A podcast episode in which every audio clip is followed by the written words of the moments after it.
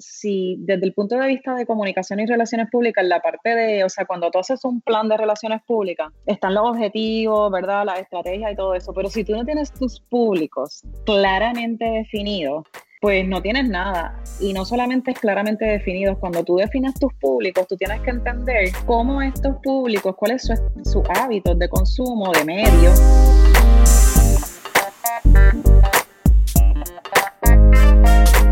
Es la que hay familia? Mi nombre es Jason Ramos y bienvenido a Mentores en Línea, un podcast donde hablamos con empresarios e influencers responsables por las marcas más destacadas, para que así conozcas quiénes son tus mentores en línea. Y en el día de hoy tenemos a alguien que es empresaria y que conoce mucho de influencers. Tenemos a Deliana Olmo, fundadora y CEO de Dot Communications y Magnet People. ¿Qué es la que hay, Deliana? ¿Cómo estás? Saludos, un placer estar aquí contigo. Oye, el placer es mío. Gracias por, aceptar la invitación. Yo creo que vamos a tener una conversación bien chévere. Y, como te estaba mencionando, en eso que yo llamo el pre-podcast session, estamos en unos tiempos de COVID, que yo creo que influencers, redes sociales y, todo lo que es digital están en un apogeo dentro de un apogeo que, viene por ahí. Definitivo. Todos somos influencers. eso, eso me encanta, qué bueno que lo mencionas. Pero vamos allá, cuéntame quién es Deliana y arrancamos por ahí. bueno, pues, este, Deliana, pues yo soy, tengo, tengo Dot Communications hace este año, de hecho cumplimos 17 años desde que, ¿verdad? Yo comencé Dot Communications sin plan de tener una compañía, honestamente yo simplemente pues, yo tuve mi primer hijo a temprana edad, a los 18 años, y entonces yo estudié comunicaciones, o sea, hice mi bachillerato con, con mi hijo, ¿verdad? Y luego comienzo a trabajar en, relaciones públicas, que es lo más que me, apasiona, lo que estudié. Lo que pasa es que esta, a veces esta industria, ¿verdad? No va a la par eh, con, con, tu vida o tu estilo de vida personal y eso fue lo que estaba pasando. Así que yo tuve que tomar la decisión de renunciar a mi dream job. Yo estaba trabajando en ese momento como supervisora de cuentas a súper temprana edad en Lopito. Eh, me encantaban las cuentas que manejaba. Yo, tenía la compañía de turismo, yo tenía Hanser Bush, yo tenía Craft, olvídate, el Dream Job, pero yo tenía un niño que estaba en, en, en pre-kinder en ese momento, o pre-pre, en, en, en, la escuela y no, no coincidía. Yo entraba muy temprano, salía súper tarde. Y pues mi, ¿verdad? Mi niño estaba demandando atención y estar con él más tiempo, así que como en familia, ¿verdad? Mi esposo y yo lo hablamos y tuve que tomar la decisión de renunciar a mi trabajo. Honestamente yo juraba que era el fin de mi carrera porque hace 17 años no existía, claro, el concepto de freelance ni de trabajar independientemente. Yo dije, bueno, este, let's see, vamos a ver. Mi esposo pues me dijo, yo te apoyo en la parte de ingreso en el, en el hogar, ¿verdad? Eh, y de alguna manera, pues yo sé que yo no le tengo miedo al trabajo, yo sé que yo puedo hacer cualquier cosa para generar ingresos, ¿verdad? Lo que tenga que hacer.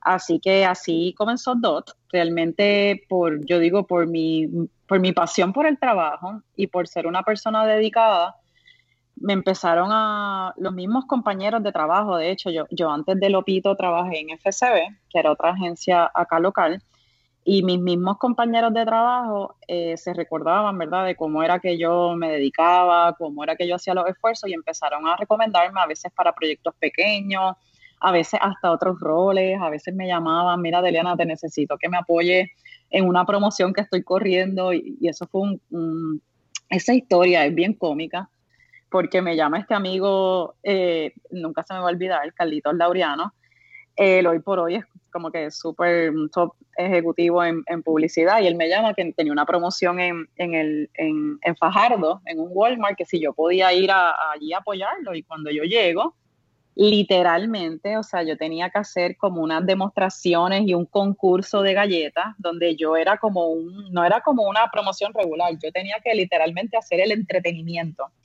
y me dice que lo tenía que hacer súper bien porque la jefa regional estaba de visita y como que el desempeño de la agencia dependía de, mi ejecución.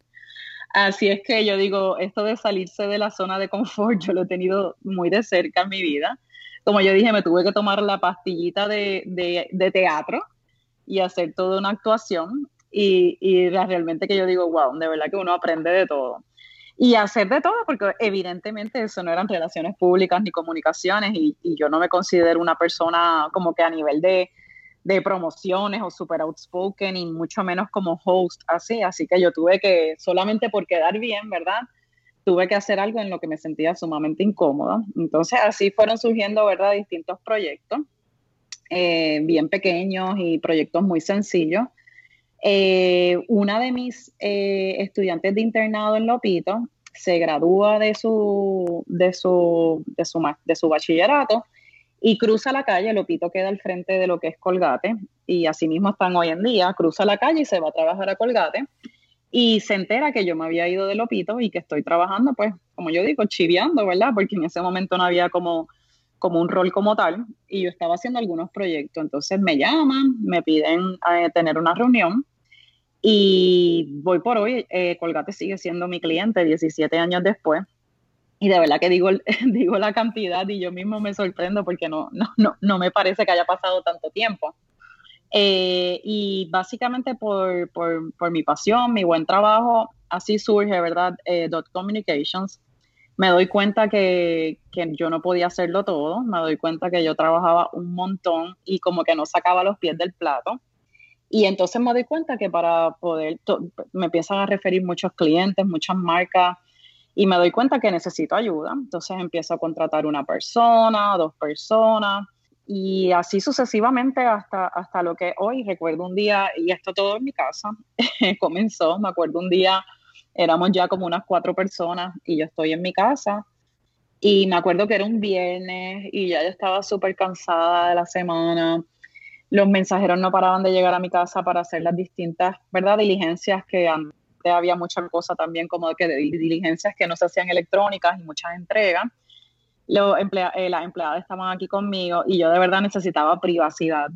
Y yo me acuerdo que yo digo, hablé con mi esposo y digo, de verdad, yo tengo que sacar la oficina de acá porque necesito privacidad en mi casa y también necesito cambiar de ambiente. O sea, no, no estaba viendo la diferencia entre mi hogar y mi trabajo entonces ahí ya pues un poco más formalizo, ¿verdad? Ese freelance que yo tenía.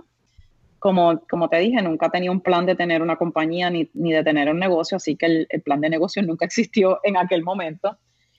Pero sí tomé la decisión de, pues, de formalizarlo, de sacar a, a DOT, ¿verdad? De, de, mi, de, de, mi casa y establecer una oficina. Y, y, así pues hasta el día de hoy, ¿verdad? Este, ahora más o menos somos un total de 18 empleados y, tenemos pues nuestra oficina y nuestra estructura. Y en ese, ¿verdad? Eh, un mundo fascinante que a mí de verdad me encanta, las comunicaciones y las relaciones públicas, lo más importante que uno tiene que hacer es conectar con la audiencia. Y en ese conectar con la audiencia, nosotros desde hace varios años, yo te diría, yo más o menos tengo como un, recuerdo que, que, es como de entre 2008, 2010, nosotros veníamos identificando dos patrones localmente en Puerto Rico. Uno, pues que estaban comenzando, ¿verdad? Todos estos medios digitales este, y que al mismo tiempo estaban decayendo los medios tradicionales. Eh, yo venía de trabajar, estar acostumbrado a trabajar con 10 revistas, un montón de diarios, eh, un montón de canales de televisión, no solamente, o sea, varios canales, pero mucha programación local. O sea, yo sabía correr un media tour de un proyecto y era dos semanas de yendo a periódicos, revistas, canales. Todo eso cambia. Se eliminan la mayor parte de las revistas, lo cambian la programación local a programación enlatada, o sea, eso, eso requiere menos participación de, cualquier iniciativa local. Y empiezan a surgir, ¿verdad? Como estos nuevos websites, esto en Puerto Rico y, y, y, y, generalmente, o sea, en el mundo también, comenzaron los mommy bloggers. Eh, que eran como, ¿verdad? Estos grupos de papás y de mamás que comenzaron a compartir su experiencia de crianza en las redes sociales, algunos de ellos tenían sus.com, surgen las redes sociales y nosotros empezamos a identificar, óyeme, eh, siempre hay que comunicar algo y siempre los consumidores están ahí. Si cambian los medios, pues nosotros tenemos que cambiar con los medios. Entonces ahí nosotros empezamos a especializarnos, por decirlo así, eh, a trabajar entonces con, con bloggers, ¿verdad? Que ese término ha, seguido evolucionando. Luego ya más recientemente se le llaman influencers y yo siempre digo que ese tema no va a ser, ese, esa terminología no va a ser final porque el, tema de influencers es bien polarizante, o tú lo amas o lo odias. Y, yo pienso que la gente, los que están en el lado del odio, eh, tiene que ver mucho con el, con tal vez que desconocen, ¿verdad? Lo que es. Y, y como el término influencer para mí es una palabra súper poderosa porque yo lo veo como un verbo, una acción. Entonces muchas personas cuestionan, ¿verdad? Esa, esa acción o esa, o esa influencia. Y entonces, en esa, ¿verdad? En esa constante especialización que nosotros tenemos en DOT de comunicar, de crear alianzas, relaciones, crear un impacto en la audiencia, pues nosotros ahí es que nace, ¿verdad? Eh, Magnet People. De hecho, Magnet es un bebecito. Este, este 28 de mayo cumple dos años. Eh, pero nosotros decidimos entonces como hacer una división especializada para trabajar lo que es con, yo le llamo el, un nombre más cómodo que lo que estoy viendo es creadores de contenido, eh, para trabajar con creadores de contenido, ¿verdad? Y o influencers, para mayormente para dos cosas inicialmente, para profesionalizarlos, porque me di cuenta y en todos estos años, ¿verdad? Tenemos ya casi 10 años de trabajar con, ¿verdad? Con, esto, con estos creadores de contenido, con estos bloggers, con estos medios digitales. Nos dimos cuenta que no todo el mundo era como los periodistas. Nosotros los comunicadores pues siempre trabajamos con periodistas o, medios de comunicación, los cuales tenían una preparación full en comunicaciones y cursos de, ética y cursos de la historia de la comunicación, eh, de redacción. Y ahora, pues prácticamente cualquier persona, ¿verdad? Con, un teléfono inteligente y con internet, tiene la capacidad de comunicarse con el mundo y crear un impacto positivo o negativo. Y aquí es que viene Magnet People pues nosotros queremos que ese impacto sea positivo. Eh, y nosotros entonces nacemos con esa, con esa misión principalmente, que es profesionalizar al creador de contenido, ¿verdad? O influencer, como lo querramos llamar. Y entonces establecer alianzas de mutuo beneficio, que eso de mutuo beneficio pues viene de la raíz de relaciones públicas. Relaciones públicas busca el mutuo beneficio. Entonces ahí es que viene lo que se llama el famoso brand match, de nosotros establecer, pues mira, esta es la marca, estos son los influencers que van alineados de acuerdo a los objetivos, pero no solamente trabajar con marcas, este, nosotros trabajamos con, organizaciones, con empresas, todo el mundo, y tú lo dijiste bien al momento de comenzar, eh, ahora durante el COVID, todo el mundo ha visto la necesidad de humanizar los contenidos, de buscar recursos que te ayuden a llevar un mensaje, de buscar personas que te ayuden a crear conexiones, de llegarle a nicho, porque si algo bueno o algo diferente, ¿verdad? Nos, dan los medios digitales es que podemos, tenemos una comunicación mucho más segmentada. Los medios tradicionales son medios masivos, donde tú, yo me acuerdo el tiempo de que yo con un comunicado de prensa súper sencillo le daba send al email y ya. Eso era todo lo que yo tenía que hacer para, para comunicar un lanzamiento. Ahora nuestro trabajo como comunicadores es mucho más arduo porque te tienes que especializar, no solamente en cómo llegar a las audiencias de diferentes maneras, sino en conocer todos los medios y plataformas que tiene. Hay mensajes visuales, hay mensajes de experiencias, hay mensajes de voz, hay mensajes eh, de contenido, o sea, es como bien amplio. Así es que eso obviamente desde el punto de vista profesional es como un, update de, quién soy, pero aparte de eso y, tal vez lo más importante, pues soy la mamá de, dos niños espectaculares y, la esposa de Oscar. Así que más o menos un resumen de quién soy.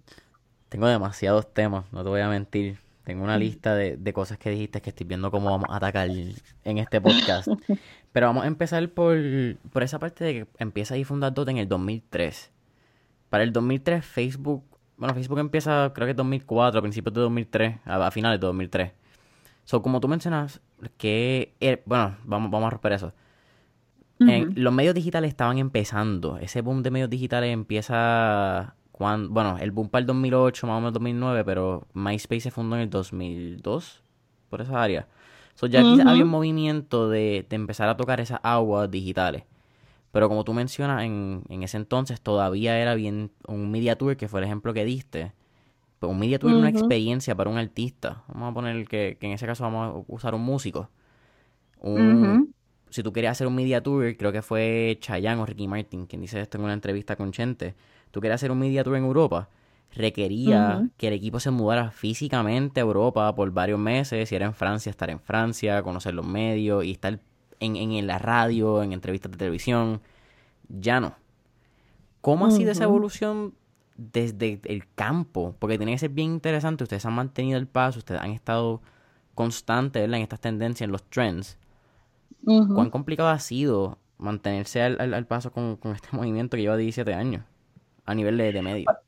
Sí, más que complicado, yo lo veo fascinante. Es más bien como uno estar eh, al tope de las tendencias y yo digo, siempre digo con el, teniendo el pulso, el pulso bien fijo de qué es lo que está pasando. Como no enajenarnos, eh, a veces pecamos de enajenarnos en nuestros propios proyectos, en nuestras propias burbujas, pues no, sino como que tener como mucha humildad, ¿verdad? Para entender qué es lo que está pasando, qué, cuáles son las necesidades del público, cómo conectar, o sea, si desde el punto de vista de comunicación y relaciones públicas, la parte de, o sea, cuando tú haces un plan de relaciones públicas, están los objetivos, ¿verdad? La estrategia y todo eso, pero si tú no tienes tus públicos claramente definidos, pues no tienes nada. Y no solamente es claramente definidos, cuando tú defines tus públicos, tú tienes que entender cómo estos públicos, cuáles son sus hábitos de consumo, de medios, y te vas a dar cuenta que tu campaña no va a ser o tus iniciativas no van a ser efectivas si te mantienes utilizando pues tal vez medios tradicionales y tu público no está consumiendo medios tradicionales. Y eso es un eso fue una fase que yo pude identificar que nos hizo a nosotros en DOT la diferencia, porque tal vez ya por uso y costumbre, ¿verdad? Eh, se trabajan iniciativas en medios tradicionales y yo veía, ¿verdad? Porque nosotros todo lo medimos yo veía que no estaban siendo efectivas porque es que el consumidor no estaba, ¿verdad? Eh, viendo esos mensajes en los medios tradicionales, pero de repente veíamos que, ah, espérate, pero vamos a trabajar estas iniciativas con estos bloggers, porque yo le quiero llegar a esto, en el caso de los mommy bloggers, nosotros teníamos un cliente que tenía productos de cereales, yogur y muchas cosas que eran para la familia, inclusive muchas cosas para los niños. Pues yo dije, vamos a hacer este experimento, vamos a reunirlos a ellos vamos a explicarle de lo que se trata este proyecto, vamos a explicarle cuáles son los atributos, vamos a darle assets, ¿verdad? Vamos a darle información y vamos a dejarle saber cuál es el beneficio mutuo. Yo te estoy dando todo este contenido, ¿verdad? Mi cliente quiere llevar un mensaje, tú eres una plataforma ideal, pero tú vas a beneficiar a tus seguidores porque tú le estás dando un contenido especial y único al cual tú le vas a dar un giro. ¿Esto fue qué año? Esto es como 2008, 2009. Eh, Jesus, Sí, que fue hace mucho tiempo. Yo me acuerdo, o sea, yo me reunía con los mommy bloggers en un Starbucks que ya no existe, pero que era donde en el Marshalls de Caparra. Nosotros nos reuníamos ahí porque yo primero le enviaba el comunicado de prensa como se lo enviaba a un, a un periódico tradicional pero ellos no sabían qué hacer con eso. Y para mí era tan fácil, era como que, hello, pues públicalo, porque era como que lo más fácil, pero ellos no entendían. Y también lo más importante, no entendían cuál era el beneficio para ellos. Y entonces ahí viene como todo, la, magia de la comunicación, y yo digo de la comunicación honesta y de la comunicación directa, ¿verdad? Y de la, y de la comunicación transparente. Entonces, literalmente nosotros de nuestro tiempo y sin ningún interés más allá de que, de que todos pudiéramos hacer un mejor trabajo y tener un mejor desempeño, nos sentábamos con ellos a educarlo y ver distintas ideas. Ah, pues mira, lo mejor de estos cereales tú vas a educar, tu tema es más nutricional, pues tú te vas a ir por ese ángulo, pero mira, tu tema es más de recetas, pues mira todas estas recetas que puedes hacer. ¿Sabes? Más que todo esto es entender y toma, como te dije, toma mucho más tiempo que antes, pero entender cada público, cada audiencia, cada medio y poder ajustar el mensaje a cada uno de esos, porque tú mencionas que Facebook comenzó en 2003 o 2004 y mencionas MySpace, pero en ese momento y MySpace nunca se utilizaba más para como comercialmente para marca. Eh, ya entonces cuando Facebook como que 2006, 2007 es que entonces se empieza a usar un poco más a nivel de, del consumidor y ahí es que se empieza a mirar que esto es una oportunidad, porque si el consumidor está en esos lugares viendo como una oportunidad, identificando nuevos patrones de consumo, identificando nuevos productos o nuevos lugares, ahí es que entonces se empieza un poco más a comercializar, ¿verdad? Estos espacios que, que por ejemplo, MySpace en un inicio es más entretenimiento, ¿verdad? Pero se empiezan a comercializar estos espacios y a ver oportunidades no solamente de comercialización, sino con oportunidades educativas cuando ya las personas también empiezan a adoptar y a tener más consumo y a estar más tiempo en esos espacios. Y ahí es donde entonces nosotros empezamos a ver y ver las oportunidades este, que hoy en día pues son, son fascinantes, todo lo que uno puede trabajar a nivel digital y a nivel de, contenido con influencers. Oh, son así increíble. Eso, cuando mencionas esas mommy bloggers, literalmente eso eran, eran blogs, cuando me están mencionando. Estamos hablando de contenido escrito. Sí, literalmente blogs como los WordPress, ¿verdad? Que hoy conocemos, pero eran mommy, o sea, enfocada en eso. ese, era el, ese era el tema, exacto. Había, había, un, había hay un papá, de hecho, que Piccolo, no sé si lo conoces, Piccolo, Mondo. Ajá. Ajá. Él sigue y él era de esos, de esos que iniciaron, de, yo le llamo los early adopters, ¿verdad? A nivel de marketing de esos primeros early adopters y era ese era el tema. Era, pues, por ejemplo, en el caso de Piccolo, él es de aventuras como papá. Eh, pero había otras que era de recetas, había otros que era de bebés, había otra que era de toddlers, pero ese, ese grupo, y fíjate, no solamente en Puerto Rico, esto, esto de cómo se fue formando los bloggers es como bastante general, según he ido estudiando en otros países de Latinoamérica, en Estados Unidos. Ese grupo de los mommy bloggers fueron los que primero comenzaron en, en este aspecto de bloguear.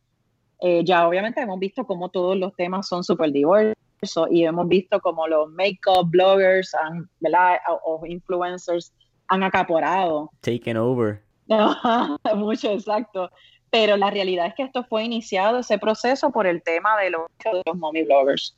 Esa, eso, nunca, nunca lo hubiese pensado. Y ahora que lo mencionas, me acuerda mucho una película que era de Jennifer López, que eran lo, la, la mamá eh, How to Expect When You're Not Expecting. Creo que que es más o menos 2008-2009, y aunque no va relacionada full con, con bloggers, era bien con ese tema de, de, mamá y papá y el estilo y contar lo que estaba pasando, que era normal aceptarlo y contarlo. es bien interesante a nivel cultural, quizás cómo eso, cómo fue lo que mordió hasta pues completo una, una cultura actualmente, que es la cultura esa de influencer que, que estamos hablando. Definitivo. Te mencionas Definitivo, también... Pero... Sí, sí, disculpa. No, no, que fueron pioneros, definitivamente fueron pioneros en, esto. Es verdad, y hablando de eso, es bien cool porque mencionas, y lo que ya había mencionado en un episodio, creo que fue el de Ramón Ortiz de Clínica Verde, que él me dice, ah, yo no soy influencer, y yo, pero es que yo creo que es algo que, que hemos malentendido. La palabra influencer no es que tú tienes 50.000 seguidores. Como miramos, influencer eran los Beatles, era Marilyn Monroe, era Elvis Presley. Son un grupo de personas cuando, tú puedes influenciar, que es el verbo que tú mencionas. es bien cool que everyone's an influencer, porque al fin y al cabo tu influencias un, un círculo, sea cercano, sea de mayor audiencia, si eres, eh, ¿verdad? Eh, blogger. como yo digo, tu, tu influencia, si sea tu perro. Es verdad. o sea, todos, todos tenemos esa capacidad de influenciar. Y yo creo que el tema, ¿verdad? A medida que lo sigo estudiando y, y yo tratar de tener como estar en el centro ahí de, del tema, no irme a ninguno de los dos polos, yo creo que la, como la palabra influencers y, y, y como esto tiene origen en los medios digitales, acuérdate que esto coexiste con distintas generaciones. Entonces hay unas generaciones mayores que no lo entienden, simplemente porque es un asunto generacional. Y entonces de repente cuestionan cómo es posible que este influencer, cuando lo que yo tengo en mi mente es Madonna, es Michael Jackson, son celebridades, son figuras públicas, como tú me vas a decir ahora que esta persona un influencer, si yo nunca lo he visto, yo no sé quién es, cómo tú me vas a, o sea, está este cuestionamiento. Pero esa es la magia de digital, que digital te permite segmentar tanto y tanto los gustos, las preferencias, las edades, los nichos, que pueda haber un influencer de seguro. Hay un montón de influencers que yo nunca ni lo he escuchado, simplemente porque no son temas de mi interés o simplemente porque no es de mi, eh, de mi edad generacional. Y, eso a veces, eh, para, ¿verdad? para personas de diferentes generaciones que tal vez no son tan nativos en la parte digital, pues se hace difícil comprender. Entonces ahí es que viene como que la parte de mi parte de estar en el, ¿verdad? Hacer esta, este ser neutralizador. Entonces viene aquí la parte de educar, porque como tú bien dijiste, los influencers siempre han existido, es siempre, o sea, siempre el ser humano ha tenido la necesidad de humanizar un contenido. Lo que pasa es que a través de la historia, de hecho, yo tengo un timeline súper bueno que en, esta, en esto mismo de estudiar y, y de entender y de educar a mis clientes y de educar a las personas, yo trabajé un timeline, nosotros en, en, la agencia trabajamos un timeline de cómo ha evolucionado la figura de los influencers y esto desde, desde los 1800, pues antes eran Mozart, Mozart llegó a endosar campañas de, de, de, espumas de, afeitarse o jabones o harinas,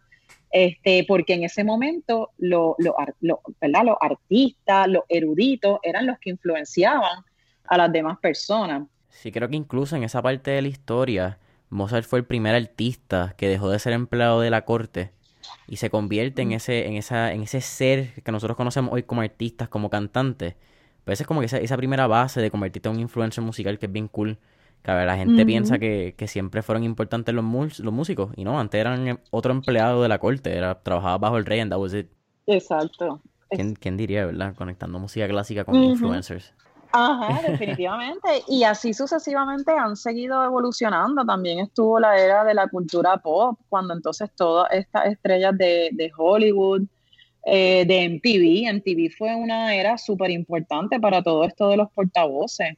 Eh, este, porque la realidad, entonces se, la cultura pop, tuvo una gran eh, pico de cómo ellos llevaban el mensaje y todas las marcas querían asociarse con, ¿verdad? Con estas celebridades que básicamente eran artistas, eran distintas personas y entonces después vimos que, el pico de las celebridades fue en el 2000 más o menos, termina esa era de, las celebridades como portavoz, porque entonces luego se, las personas también, el público se va educando y el público también entonces empieza a decir, ah, pero es que esta persona le están pagando por salir en esta campaña Ah, entonces la gente también, o sea, esto tiene que ver emisor y receptor. La gente también se va educando, por eso es que hoy en día inclusive las campañas publicitarias parecen más testimoniales, eh, parecen historias, son historias, por eso el storytelling es tan importante hoy en día, porque ya la gente está educada.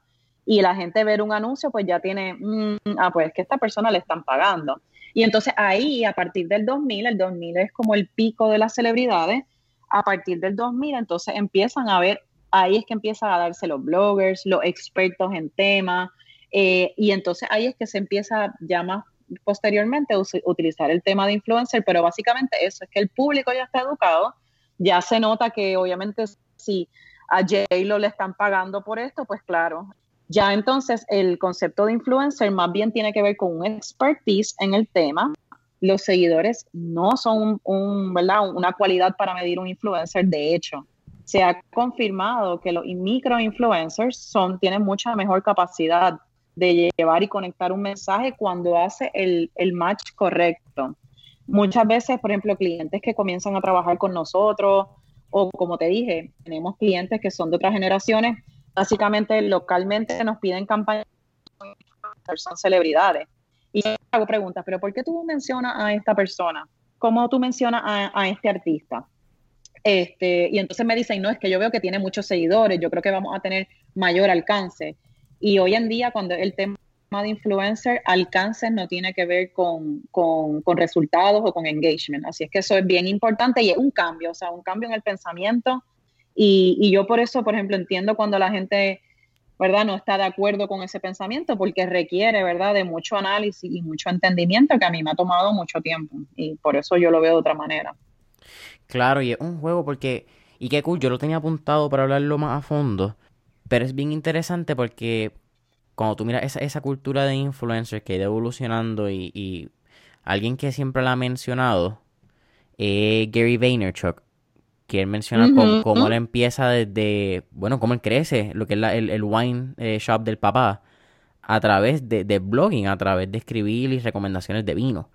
Obviamente, 20 años después lo convierte en una agencia multinacional de, publicidad y, el influencer en todas las plataformas que, hoy en día.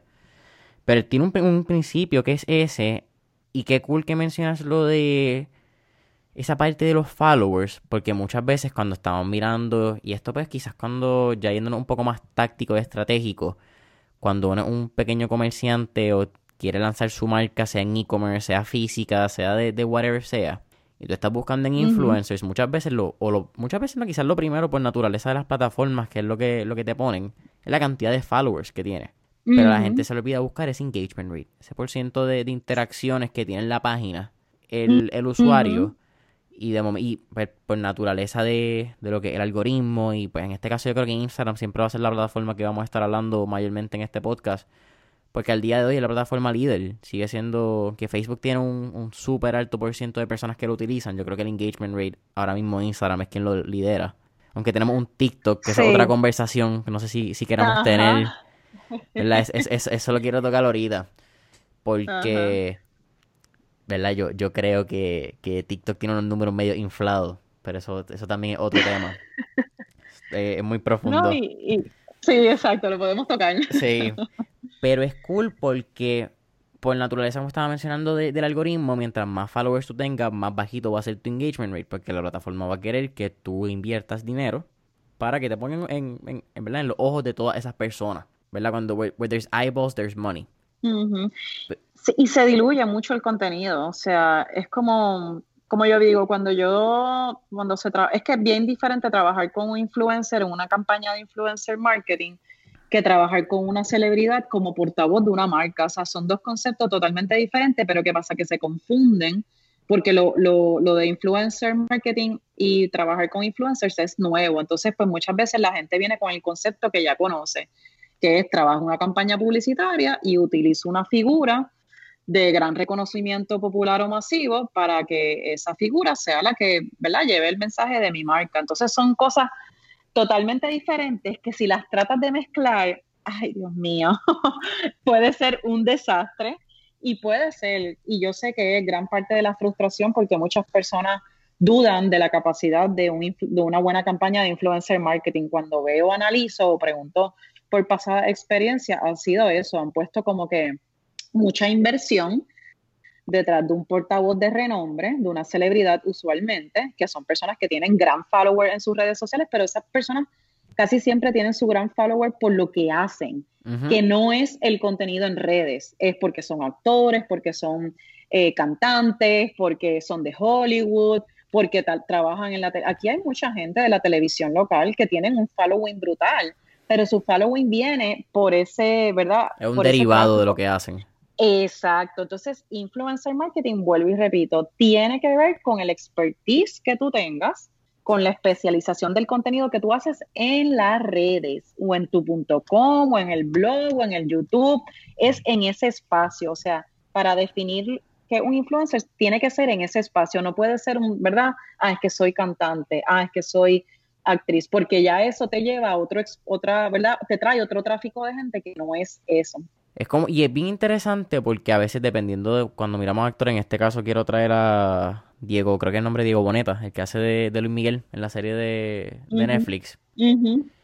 es, un, actor joven, un actor que ya tiene, que no en el 2012 hizo esa película de, Rock of Ages, pero también se ha mantenido activo en las redes sociales, en TikTok hace baile, ahora en, en Instagram lo está, ¿verdad? Ese multi-content purposing pero son, es diferente que tú seas un actor y que te mantengas relevante con contenido que está pasando en redes sociales, que, que estás activo, ¿verdad? En, ese nicho, estás cultivando esa audiencia, a que publiques dos fotos cada tres meses, con un montón de likes, valga la redundancia, porque pues como no posteas tanto, la plataforma te empuja un montón cuando pones. Y, y, no tienes un valor porque pues, alguien era un derivado de, de esa audiencia que cautivaste a través de otro medio que pasa en Puerto Rico en, televisión y en, radio también. Bueno, Latinoamérica, podríamos decirlo. De en general, en general, y, yo creo que es que ahora lo, o sea, esto es un rol adicional que se le añade, igual que a los comunicadores se nos añadió ese rol, pues, igual a los actrices, actores, cantantes, o sea, como tú mencionas el, el, ejemplo de, Diego, hay muchos, o sea, todos los artistas se ven en ese rol, o sea, ahora tú tienes que hacer tu talento, ¿verdad? En lo que tú eres bueno, pero tú tienes que también trabajar tus redes, porque tus redes es lo que te va a exponer al mundo y, la dinámica ha cambiado mucho. No sé si has visto la campaña bien estilo como él lo sabe hacer, pero eh, René, eh, él tiene su campaña este, de influencer, no sé si lo has visto en las redes, eh, la, 13. Las entrevistas que hace... Exacto, pero cuando él comenzó, de hecho yo, lo, yo hasta lo utilicé en una de las charlas, él comienza diciendo que la disquera le está diciendo que tiene que, que usar más sus redes y le da y los ejemplos que le da su disquera es de influencers y, le dan ejemplos. Mira, tienes que hablar de la ropa, tienes que hablar de otros temas y para él como artista resultó algo bien, bien contradictorio en su mente porque él su talento es su arte, su música que escribe, cuando canta, lo que compone. Oye, bien cómodo.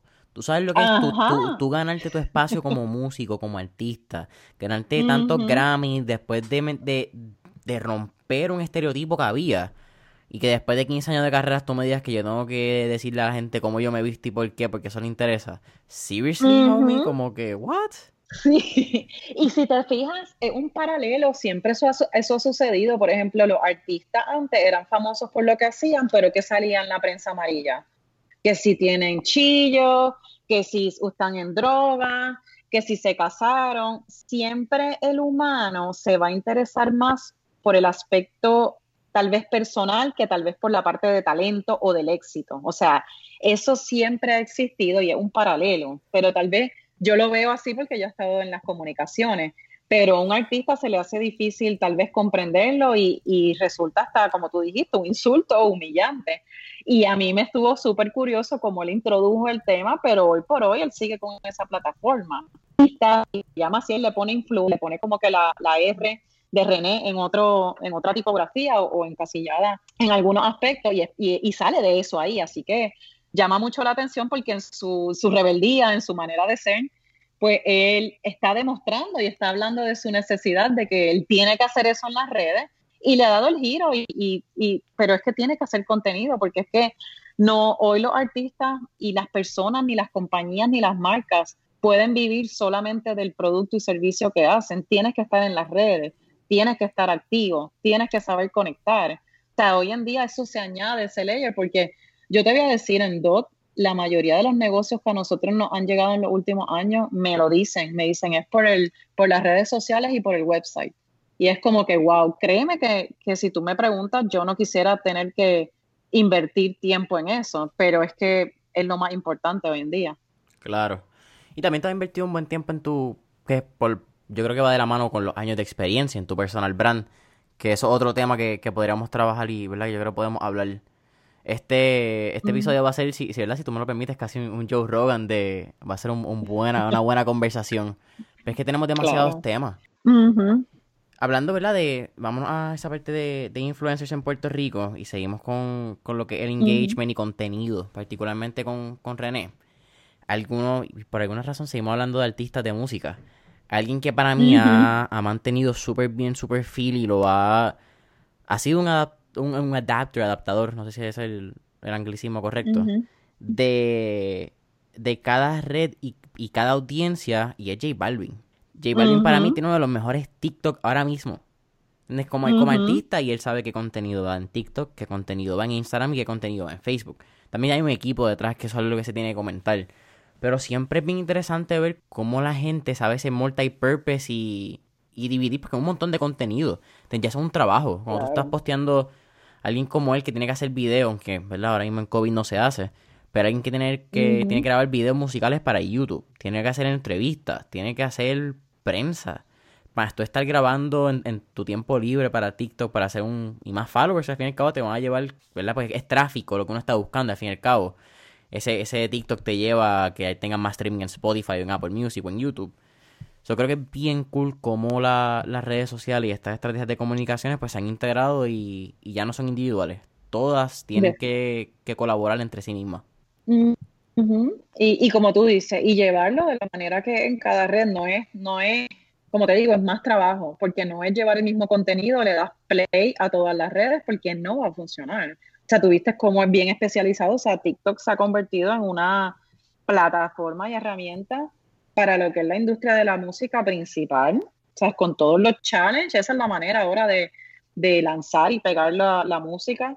y también para llegar a las nuevas generaciones, porque ahí es donde están, tú sabes, como que, so, que tú quieres seguir, cada vez tú quieres, eh, todas estas nuevas generaciones, tú quieres engancharlos con tu comunicación, con tu tema, con tu, con tu contenido. Entonces, pues a, medida que siguen proliferando las redes, pues tenemos que seguir adaptándolas como que sean naturales para nosotros. O sea, a medida que nosotros podamos ver y abrazar las nuevas tendencias en la tecnología, va a ser más, más, más, más, fácil, tú sabes, también. No es como tratar de no verlo tediosamente, sino como que simplemente, mira, hay una nueva red social, estudiarla, usarla, no tener miedo a fallar. Ahora mismo con todo esto de, los Zooms, yo, yo por un, un, proyecto que yo trabajo hace años, yo usaba Zoom hace muchos años, pero en esta semana yo he estado tratando cosas diferentes y, y créeme que he cometido un montón de errores, pero there's no way, no hay un manual, no hay un best practice, no hay un Google search que yo pueda buscar y me diga, o sea, porque muchas cosas son nuevas y, la, y, y de verdad que hay, que, yo digo, hay que lanzarse, hay que lanzarse, no tener miedo a adoptar las nuevas tecnologías, no tener miedo a fallar. Y eso es lo que te va a dar a ti la, ¿verdad? El, ese sentido de, de, de, de apoderarte de las redes, de hacerte experto, y, eso es lo que nos dan las redes, que yo creo que es algo súper positivo y súper bueno versus cómo se manejaban antes las comunicaciones con publicidades súper retocadas, súper ensayadas. Ahora es, mira, todo esto del COVID, hemos tenido campañas espectaculares que se han hecho globalmente desde los celulares y asimismo se están publicando en televisión. Este, asimismo, mira los artistas cómo han tenido todos estos conciertos o como que también nos ha ayudado a ser bien lean, eh, ¿verdad? A veces también como que le ponemos tantos layers a, distintas cosas que complican la cosa. Entonces esto del COVID y la, ha sido una revolución digital definitivamente. Yo creo que es parte de lo que tenía que pasar. Y nos ha hecho a todos adoptar y abrazar la tecnología y, también a mí una de las cosas que yo veo y me gusta de, esto que ha pasado nos ha hecho ser más simples. Eh, y ser más, cada vez más sincero y más, mira, esto es así porque es así. Y, y a mí, yo esto lo descubrí a mediados de, o sea, no, no temprano en mi carrera, yo, yo siempre tenía una cualidad, yo quería ser bien perfeccionista. Y yo era bien perfeccionista, bien perfeccionista. Y el día que yo descubrí, no me acuerdo exactamente cuándo y por qué fue, pero el día que yo descubrí que la definición de ser humano es ser imperfecto, yo me quité tanta peso de encima. Y veo que es lo que está ocurriendo ahora. O sea, también ya la gente está abrazando esa imperfección que tenemos de que las cosas salgan mal en las redes y lo veo, lo veo con los artistas, lo veo con las marcas, he visto compañías globales haciendo unas campañas espectaculares que tú ves, wow, no es como que la calidad que estamos acostumbrados eh, o vemos cosas como, pero es que así, entonces eso, eso a su vez es lo que te permite crear una conexión bien memorable y bien emocional con las personas. Y eso es lo que las personas se están moviendo con ese contenido. Y eso es lo que todos debemos de, buscar y, encontrar. Con, eso que mencionas de, específicamente de cómo marcas globales han sabido hacer campañas internacionales, a mí me intriga mucho cómo también en los pasados, por, conectando un tema que tú mencionaste anteriormente, que es la, la diferencia generacional y este generational bridge gapping que hay que hacer, pues muchas marcas han entrado y han conseguido influencers y han hecho sus campañas de relaciones públicas basadas en un CSR, en un Corporate Social Responsibility. para mí es bien interesante cómo hay un, propósito y un valor añadido que, mano, se lo podríamos hasta adjudicar en parte a lo que es Toms, la compañía de zapatos. Que Toms es quizás esa primera compañía que revoluciona el, buy one, give one. De, pero give one a, charity, no a la persona. So, creo que es bien, es bien interesante y a mí me, me, me, viene a la mente el caso de Adidas, que Adidas tuvo un lanzamiento con Fair Williams. Así ya creo que fue para octubre, noviembre. Y lo que utilizó fueron mujeres que tenían organizaciones sin fines de lucro o, eran imagen de empoderamiento de la mujer en ese mes. De nuevo lo que, que me era. ¿Cuál es el mes de la mujer? Marzo. Marzo, no, pues no, pues fue antes. De cáncer me habrá sido. Que ese, cuando el cáncer es. Usualmente es como octubre, si el cáncer del seno. Ajá, Rosida. No sé, no me acuerdo, quizás te, te envío la campaña después. Pero es bien cool, en ese caso es cómo, se han adaptado las compañías. Entonces, hablando de TikTok, ¿has tenido tiempo de, de evaluar la plataforma? Pues mira, eh, sí, la, la, evalúo en términos de, monitoreo, inclusive hace poco abrimos la, cuenta de TikTok en DOT porque eh, fue ahora, en la pandemia, pues quisimos hacer un, video para enseñarle a, la, ¿verdad? a nuestros seguidores en la página, a nuestros clientes, cómo nosotros estábamos desde las casas eh, trabajando, ¿verdad? También para llevar el mensaje de que estamos remotos, but we are working. eh, eso, entonces la mejor manera que lo conseguimos llevar fue abriendo un canal de TikTok y entonces cada cual, el equipo vio distintas maneras de cómo podíamos llevar el mensaje. Dijimos, pues mira, cada cual envíenos, ¿verdad? Un corto video diciendo esto, un corto eh, foto o boomerang haciendo esto y así pues montamos como que piezas, montamos una pieza para stories de Instagram, montamos un video en TikTok que lo pusimos como feed de Instagram y de Facebook y eso a, su vez pues lo añadimos al newsletter que nosotros tenemos un, email marketing, un newsletter que hacemos de DOT y definitivamente pues este, la utilizamos como quien dice por primera vez para nosotros en DOT en estos días pero es una plataforma que definitivamente la venimos estudiando, la venimos viendo, y igual vemos cómo se está despuntando en industrias de música, pero ya vemos, ¿verdad?, cómo hay marcas y cómo hay otras otras industrias que se están insertando y cómo obviamente hay que seguir aprendiendo, este, porque obviamente pues también entender, yo trabajo, nosotros en dos trabajamos mucho con lo que son productos de consumo, así es que nosotros siempre nos especializamos a veces en unas edades que ya haya consumo de poder adquisitivo, ¿verdad? pero nos damos cuenta cómo las generaciones, ¿verdad? Nuevas o más jóvenes que son los que están en estos TikToks son los que dicen en su casa qué es lo que hay que comprar. Así que hoy en día no es solamente llegar al que toma la decisión de compra, sino al que pide qué comprar. Y definitivamente que, que, que TikTok y inclusive Snapchat, o sea, para nuevas generaciones sigue siendo una herramienta este, de, identificar, ¿verdad? Contactar personas, porque Snapchat tuvo su boom y a la que Instagram abrió los stories, pues mucho, incluyendo a mí, yo dije, ah, pues olvídate de Snapchat, me quedo con, con Instagram, ¿verdad? En mi carácter personal de consumo. Pero sí vemos como es como un patrón, tú sabes, como un patrón, como las personas de, ¿verdad? Los jóvenes de 13, 15, 16 años están ahí y luego se mueven un poquito a, a, Instagram, y, y, pero, pero tienen más desempeño, ¿verdad? Son más outspoken en, en, Snapchat. Sí. Y TikTok, pues sí, vemos una vertiente que es más, ¿verdad? Más femenino, vemos mucho más eh, uso y contenido femenino. Eh, hemos visto esa diferencia. Entonces, como vemos que en Snapchat también, pues entonces a nivel de, ¿verdad? de jóvenes, y masculino, pues tienen ahí, se sienten más cómodos generando contenido en esa, en esa plataforma. Sí, es bien interesante porque ahí, no, ahí nos vamos bien directo al, a lo que es el comportamiento digital de la generación Z, por hablar de los más jóvenes. Y creo que es bien interesante porque, como tú mencionas, Snapchat, por, por, alguna razón, esa generación tiende a valorar lo que es esa privacidad a nivel digital. Por eso es que en un momento Snapchat tuvo su apogeo inicialmente y una vez Instagram sale con, el, con su versión de Stories, pues tuvo un, pues, un, éxodo de usuarios.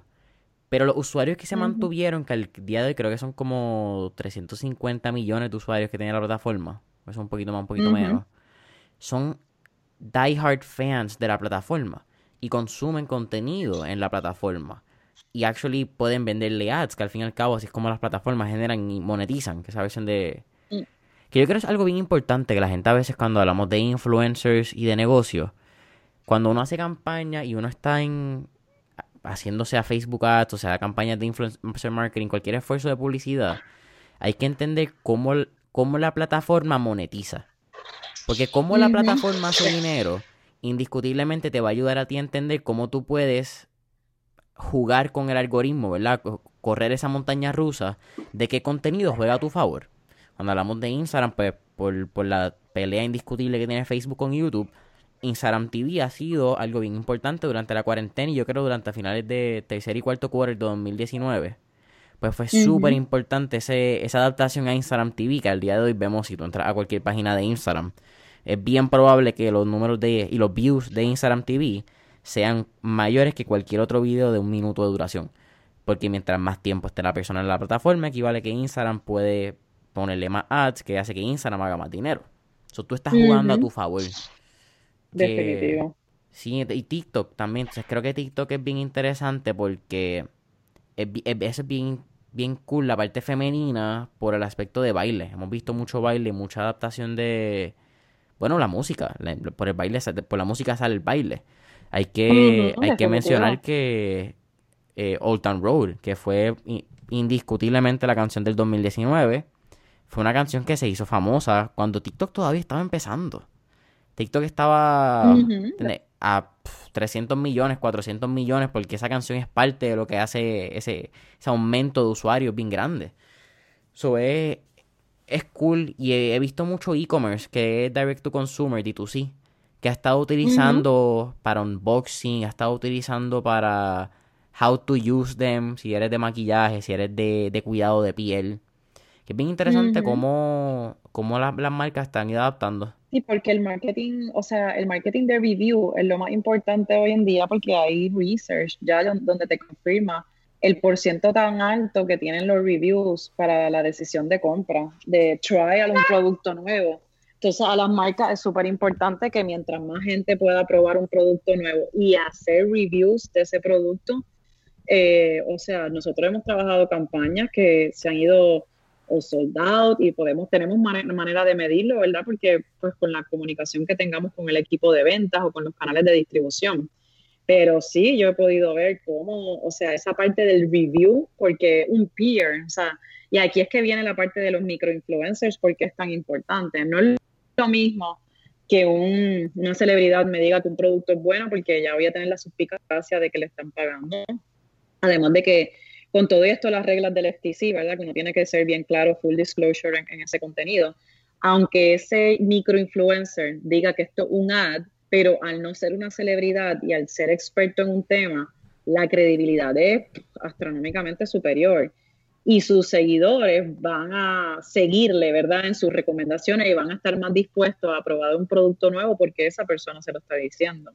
O sea que lo del review es como una estrategia y una, o sea, algo súper importante para las marcas de consumo, para los destinos, para los restaurantes, o sea, ese reviewing de, de no una plataforma de review, ¿verdad? Este, sino de persona a persona, es súper importante porque es como el word of mouth, pero obviamente de, de, de, recomendar un producto, de cómo se usa, de me gusta, no me gusta. Y un review, yo digo, yo siempre digo, el primer influencer influencer en este proceso tiene que ser el producto. O sea, si tú no tienes un producto bueno, tú no puedes, o sea, esto no es magia. El influencer marketing no te va a hacer el éxito de, tu, de tu producto. Ni los ads tampoco. que la gente piensa que le meten 5 pesos, 10 pesos en Facebook y va a funcionar. Oye, si tu producto, tu precio, tu nombre, tu descripción, si no hay un backend que, que esté en, on point, no va a ser, no va a funcionar. No, por eso lo más importante es que tu producto, tu servicio, eso sea como que esa es la parte que tú tienes que decir, si salgo, ¿verdad? Si salgo a las redes, si salgo allá, es porque esto está bien definido, porque el influencer marketing, el mundo digital definitivamente no es, una varita mágica. Así que eso, eso es como que lo clave. Yo he visto cómo productos se destrozan eh, o iniciativas o, he visto muchos restaurantes a veces y me ha pasado. Yo he tenido clientes que me dicen, mira, quiero abrir el restaurante y quiero botar la casa por la ventana eh, con una campaña de, de PR, de influencer marketing. Y yo mi recomendación es, no, tú vas a abrir tu restaurante o tú, ¿verdad? Si eh, en este caso hablando de restaurante, tienes que probar primero, sal a atender al público, sea, prueba primero todo antes de hacer una campaña de influencer marketing o una campaña, o sea, nosotros trabajamos el influencer marketing y, PR, ¿verdad? En conjunto.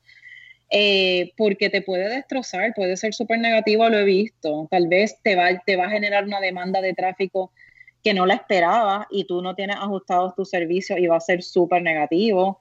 So, eh, es bien importante que esa parte, si eres de servicio, si eres producto, o sea, eso es lo que primero tú te tienes que enfocar, que sea lo exitoso, para luego salir a comunicar, porque hoy en día las redes sociales, o sea, al igual de que son bien poderosas y puede ser bien bueno, te puede destrozar. O sea, un bad review, lo hemos visto, o sea, yo de hecho, yo he tenido que manejar diferentes crisis en las redes sociales un bad review puede ser, como todo, lo negativo siempre va a llamar más la atención que lo positivo y un bad review va a ser mucho más poderoso que cinco buenos reviews. Sí, que bueno, es que es un efecto químico eh, a nivel de, serotonina, dopamina, de, de, neuronas químicas.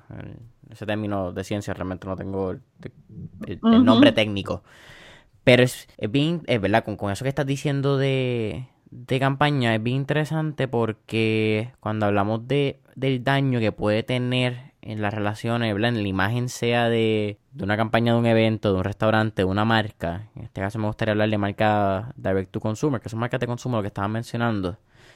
No solamente el cuidado que tienes que tener, en, mi opinión, no solamente el cuidado que debes tener cuando haces una campaña de influencers porque quizás no aguantas el volumen, no aguantas la cantidad de tráfico que ya esa persona te puede generar que pasa en, según e-commerce, ¿me entiendes? Si tu sistema no aguantan, que lo hemos visto con Jeffree Star de maquillaje. Uh un lanzamiento y a los dos minutos, era las cuatro, las cuatro y el website está abajo. ¿What? y, pero también hay que tener mucho cuidado desde la parte de restaurante, corporación, evento, individuo que va a contratar influencer. Con el influencer que uno escoja, porque a la que el influencer me da una pata, la gente automáticamente va a decir, aunque quizás en el momento no consumieron por esa conexión, van a decir, ah, este estuvo en el evento de este. hay, una conexión directa de lo que está pasando, aunque sea después, aunque sea antes, que, que siempre puede afectar. Definitivamente, y eso siempre ha sucedido, porque igual también cuando trabajamos con celebridades, tú sabes que te vas con la celebridad, pues sea, es, ese riesgo en el daño de la reputación de la marca que se asocia a una figura siempre está y siempre es bien importante hacer. Yo, yo, yo pienso que una de las partes más importantes del proceso de influencer marketing son dos cosas. Uno, tener tus objetivos claros. Muchos clientes o muchas empresas a veces no tienen claro, a veces quieren hacerlo porque sí, porque está de moda, pero tú tienes que definir qué es lo que tú quieres, si tú, tú quieres awareness de la marca, si tú quieres más seguidores en tus redes sociales, si tú quieres tráfico al punto de venta, si tú quieres venta de algo. O sea, tú tienes que definir bien claro cuál es ese objetivo. Y lo otro más importante en influencer marketing es esa selección. Es esa selección del influencer marketing, del, del influencer como tal. O sea, y eso hay muchos, muchos parámetros que tienes que analizar. No es fácil, de verdad. Yo, inclusive, nosotros hemos hasta declinado o no se nos han dado proyectos porque quieren a veces que montemos una campaña de influencer marketing hoy para lanzarla la semana que viene. Y eso de verdad es súper responsable, irresponsable. O sea, ese proceso de selección del influencer requiere de traquearlo, ¿verdad? De ver cómo es su contenido, no solamente de hoy, tú te tienes que ir para atrás que cuál ha sido la evolución de esa persona y hay muchas herramientas tecnológicas que hoy en día nos, facilita, nos facilitan ese trabajo, pero no he visto nada que elimine el ojo humano y el análisis que uno tenga para eso mismo, porque tú tienes que estar dispuesto a entender si esta persona es un riesgo y cómo lo vas a saber, cómo se comporta, cómo le contesta sus seguidores, cuál ha sido su patrón de posting. Y ese análisis requiere tiempo también el riesgo de que no estés hoy conmigo y mañana estés con la competencia. Aunque hay maneras de uno a nivel de contrato evitar eso, pero también hay patrones, hay personas que tú ves que entonces hoy están con mañana, se le acabó el contrato y se van.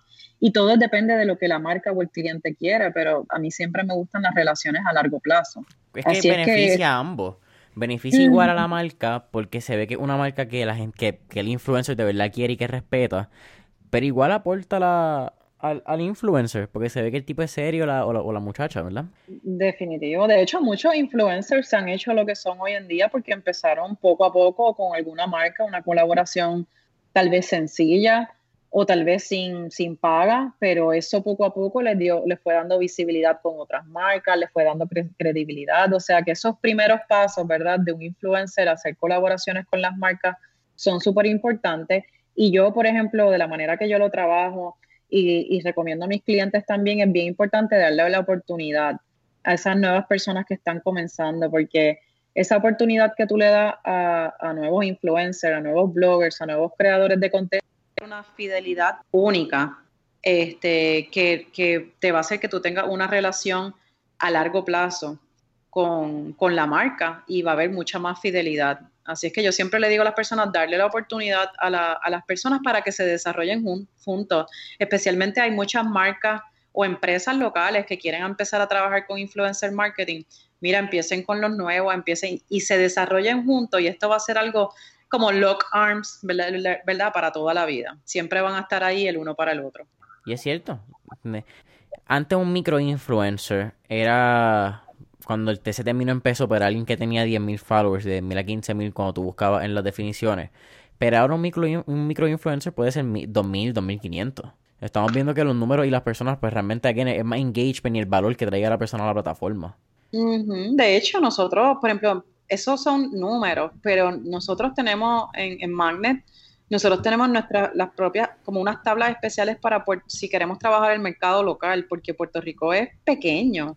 Y la realidad es que este, tú puedes trabajar una campaña de influencer marketing hasta con influencers que tengan mil followers eh, efectivas, ¿verdad? O en combinación con otros influencers. Y, inclusive los números que hay allá afuera, nosotros los adaptamos para ambos lados.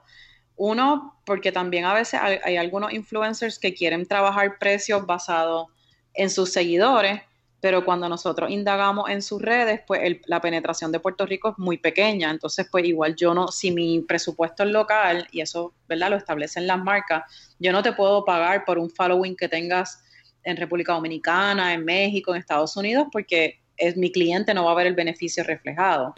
Entonces nosotros hacemos ese análisis para los dos lados, para el beneficio de las marcas y para el beneficio del influencer también, que puedan tener unos precios más alineados, ¿verdad? A lo que es la expectativa y educarlo. Yo creo que la parte educativa es bien importante para, ambos lados. Nosotros, ¿verdad? Nuestro carácter de trabajar la iniciativa, pero para los clientes y las marcas que sepan.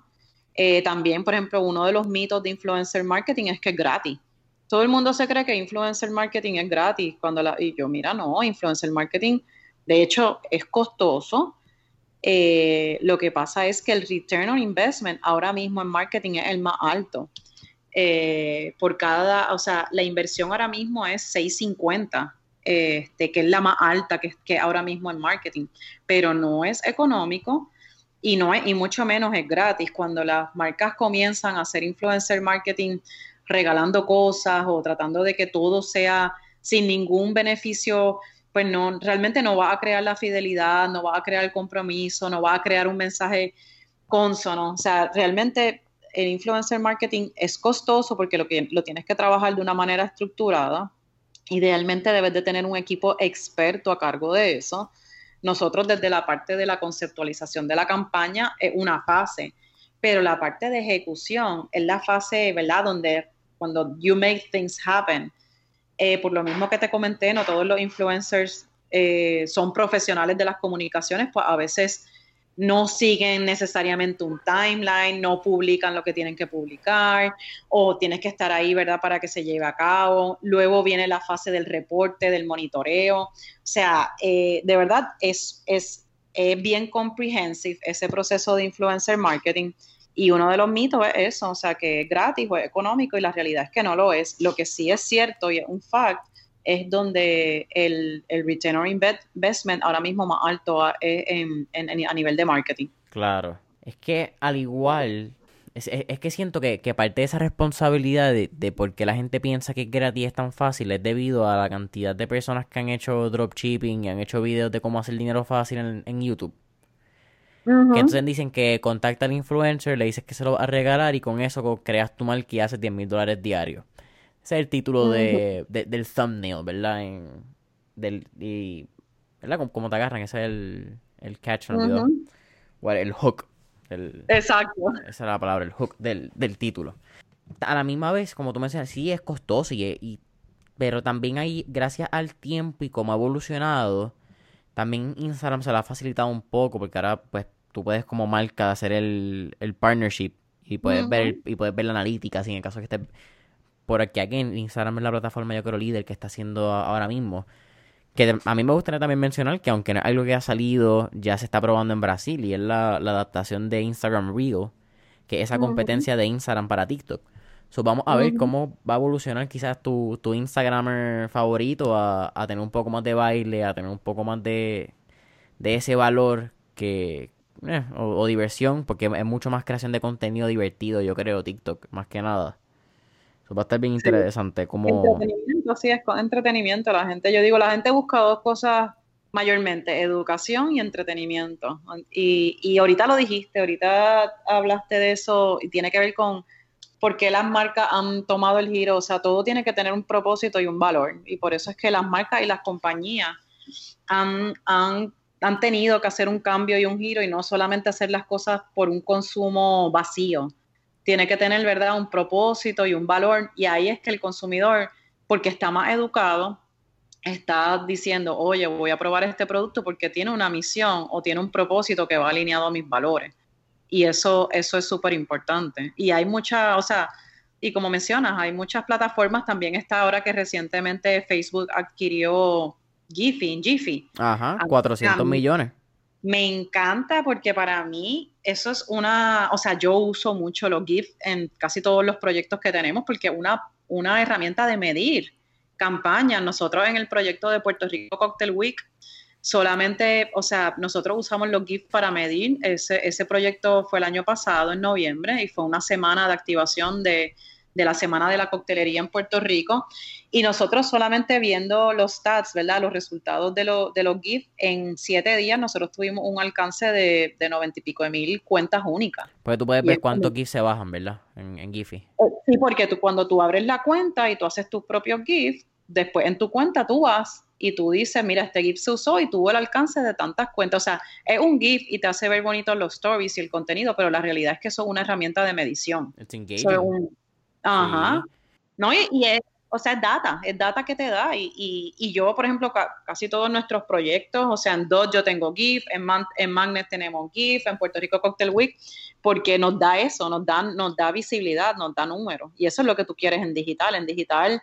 Por eso es que a mí yo digo, cuando la gente no cree en esto, yo digo, de verdad, tienen que estudiar e indagar porque es que digital te da los números y, y por algo es que la gente está invirtiendo tanto porque se ven los resultados you got data and data doesn't lie.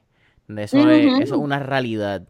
Y algo que es que también creas el, ese, ese, bueno, creas top of mind recognition y también creas un brand awareness cuando tienes GIF y tienes esto porque es repetición. Cuando tú estás viendo el mismo logo y estás viendo la misma frase y sigues viendo constantemente, pues crea un, un pues, reconocimiento de patrones. Sencillo. Alguien, y, y si no funcionara, alguien como Gary Vee no invertiría tanto dinero en tener la cantidad de GIF que tiene. Exacto. Y hablando de eso, hablando de, tácticas que están usando, algo bien interesante que no es necesariamente influencer marketing, es SMS, eh, messaging, text messages. Para mí es bien curioso porque eso era algo que en los 2000 temprano como que se puso de moda. Eh, yo me acuerdo de, de, recuerdo cuando Objetivo Fama estaba que tú votabas a través de Singular hace mucho tiempo, wow. sí, no. Pero entonces, últimamente ha vuelto. Que me parece extremadamente curioso cómo también podemos utilizar este tipo de, herramientas en, y, y, esto lo estoy hablando, pues no solamente quizás como compañía, pero tú como influencer. Que en este caso yo soy fan de, quizás porque también pues como estoy en podcast y, me, y, pues por mi, mis intereses, I'm a big fan de, del contenido que provee valor a mí me gusta consumir contenido de valor. Y, y, creo que en Puerto Rico cada vez, y Puerto Rico y Latinoamérica, porque por alguna razón yo creo que, en, y esto es mi teoría, Puerto Rico tiene y Latinoamérica como 10 años de atraso en todo lo que es adapto de, de consumo, e-commerce. Bueno, e-commerce lo vimos en México, que en abril subió un 25% el, el consumo de e-commerce en México. Es lo que no se esperaba en Latinoamérica todavía.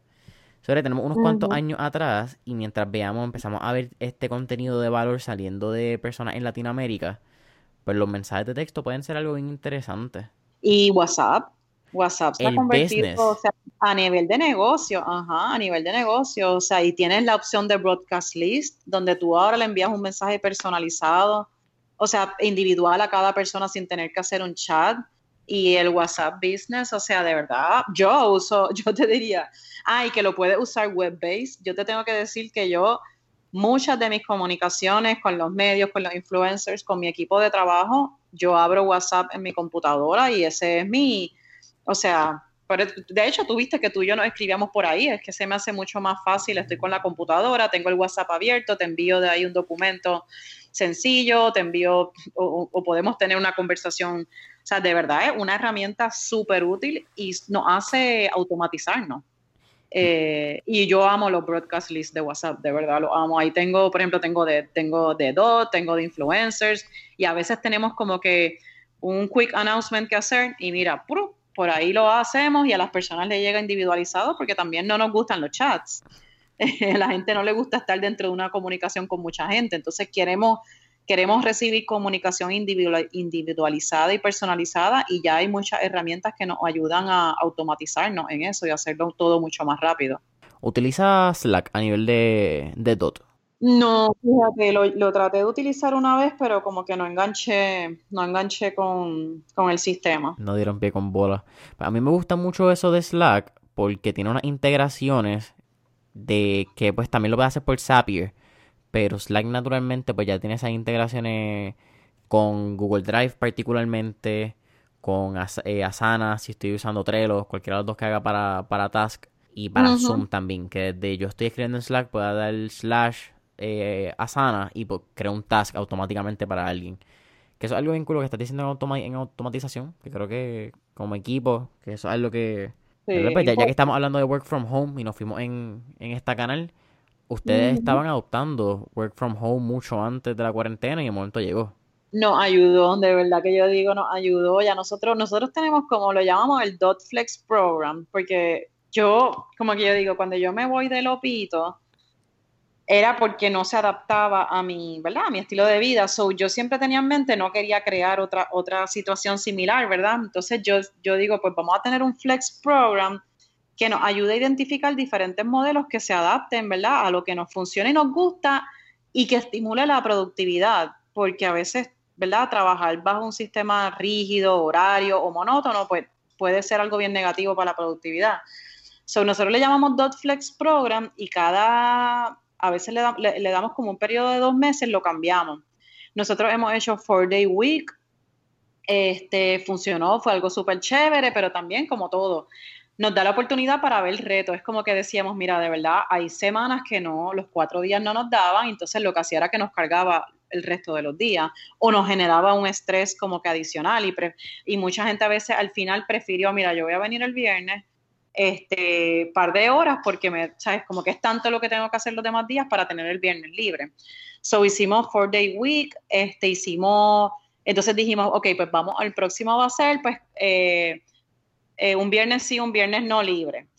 Eh, también pros y cons, luego hicimos viernes al mediodía o viernes como creo que era la una, a las dos de la tarde, viernes, viernes mediodía, también funcionó eh, obviamente todo hay pros y cons y, entonces work from home lo hemos hecho, lo, hicimos, entonces lo que hicimos fue, ok, pues los viernes siempre hemos identificado que de, los días de la semana, el viernes siempre es el día de menor productividad, porque viene el fin de semana, cuando tú estás en esta industria, pues siempre hay como que más eventos y más cosas.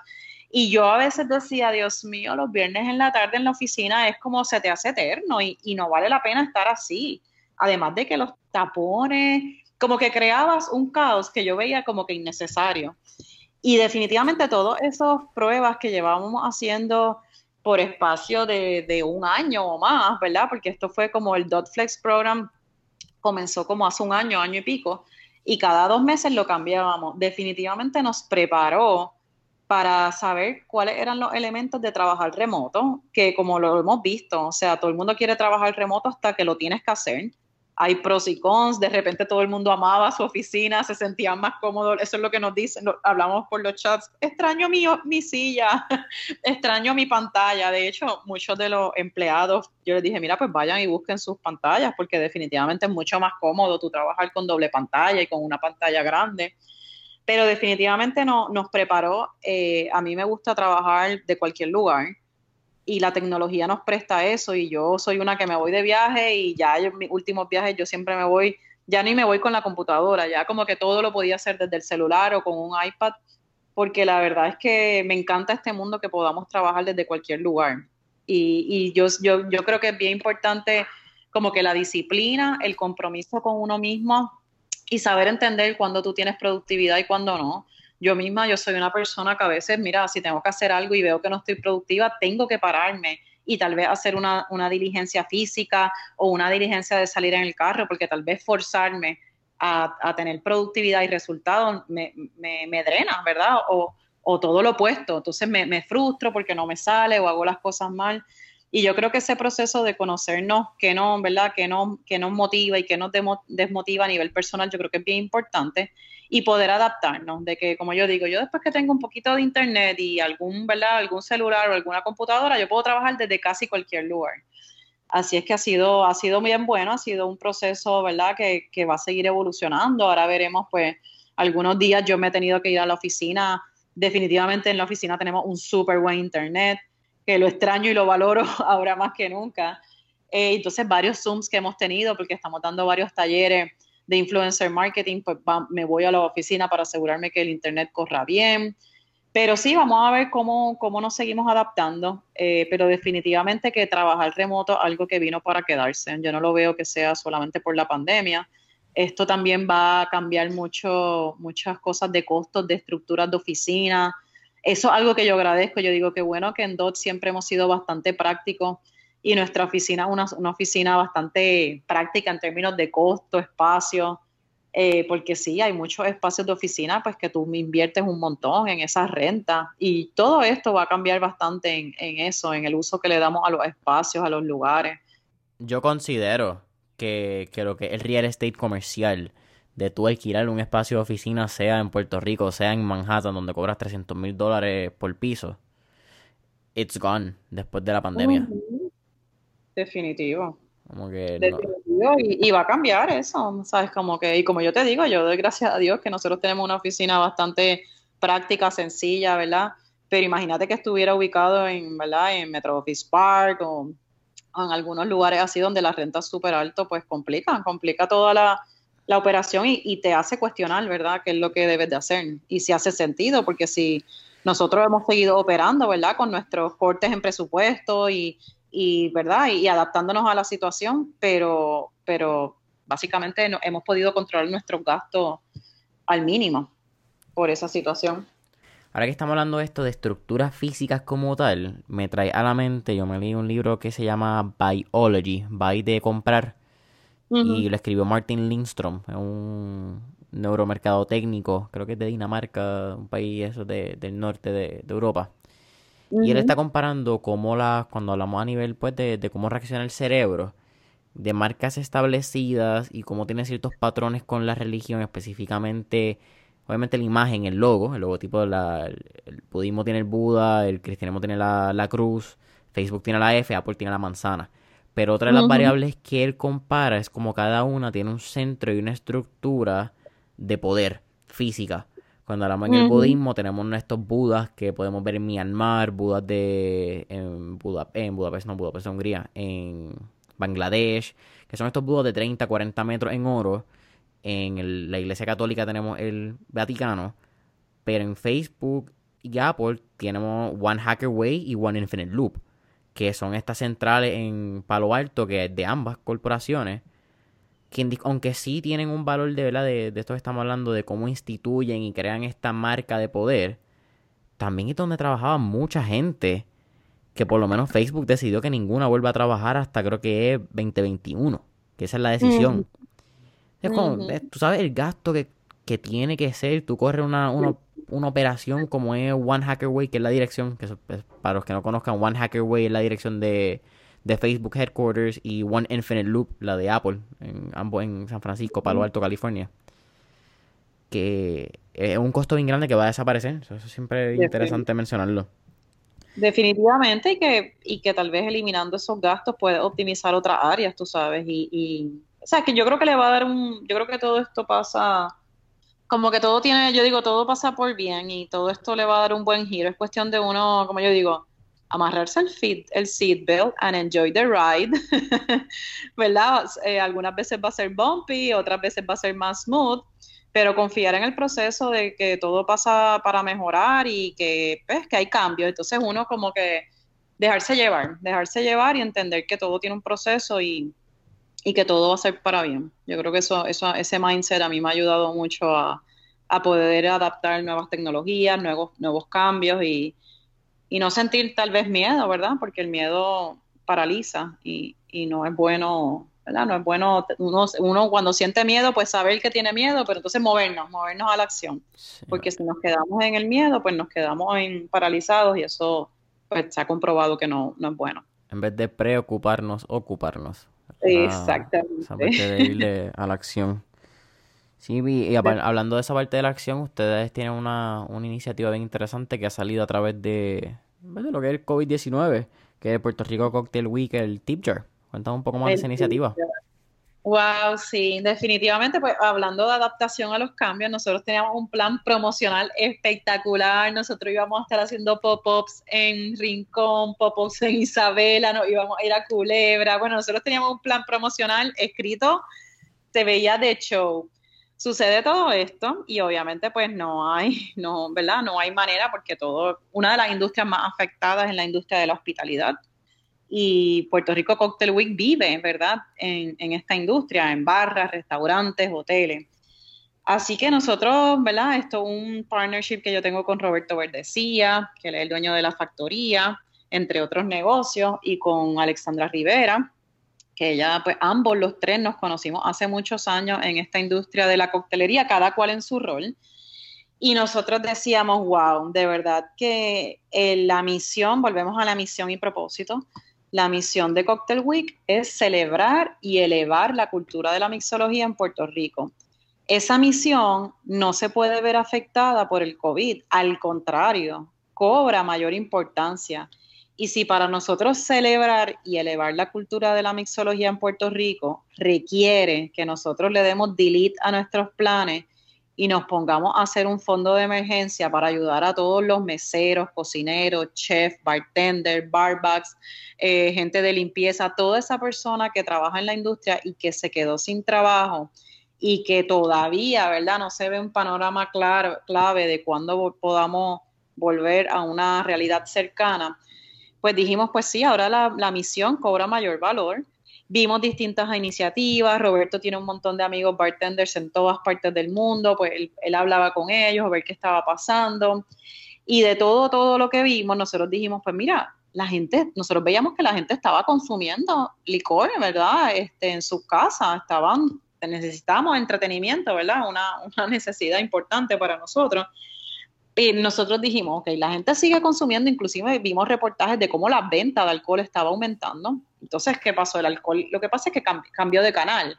En lugar de que su fuente fuera en hoteles, restaurantes y barras, pues se fue al supermercado, ¿verdad? Lo que le conocemos como el off-trade. Y dijimos, ok, pues como quiera hay un consumidor allá afuera que está consumiendo el, ¿verdad? Haciendo sus cócteles y consumiendo el alcohol.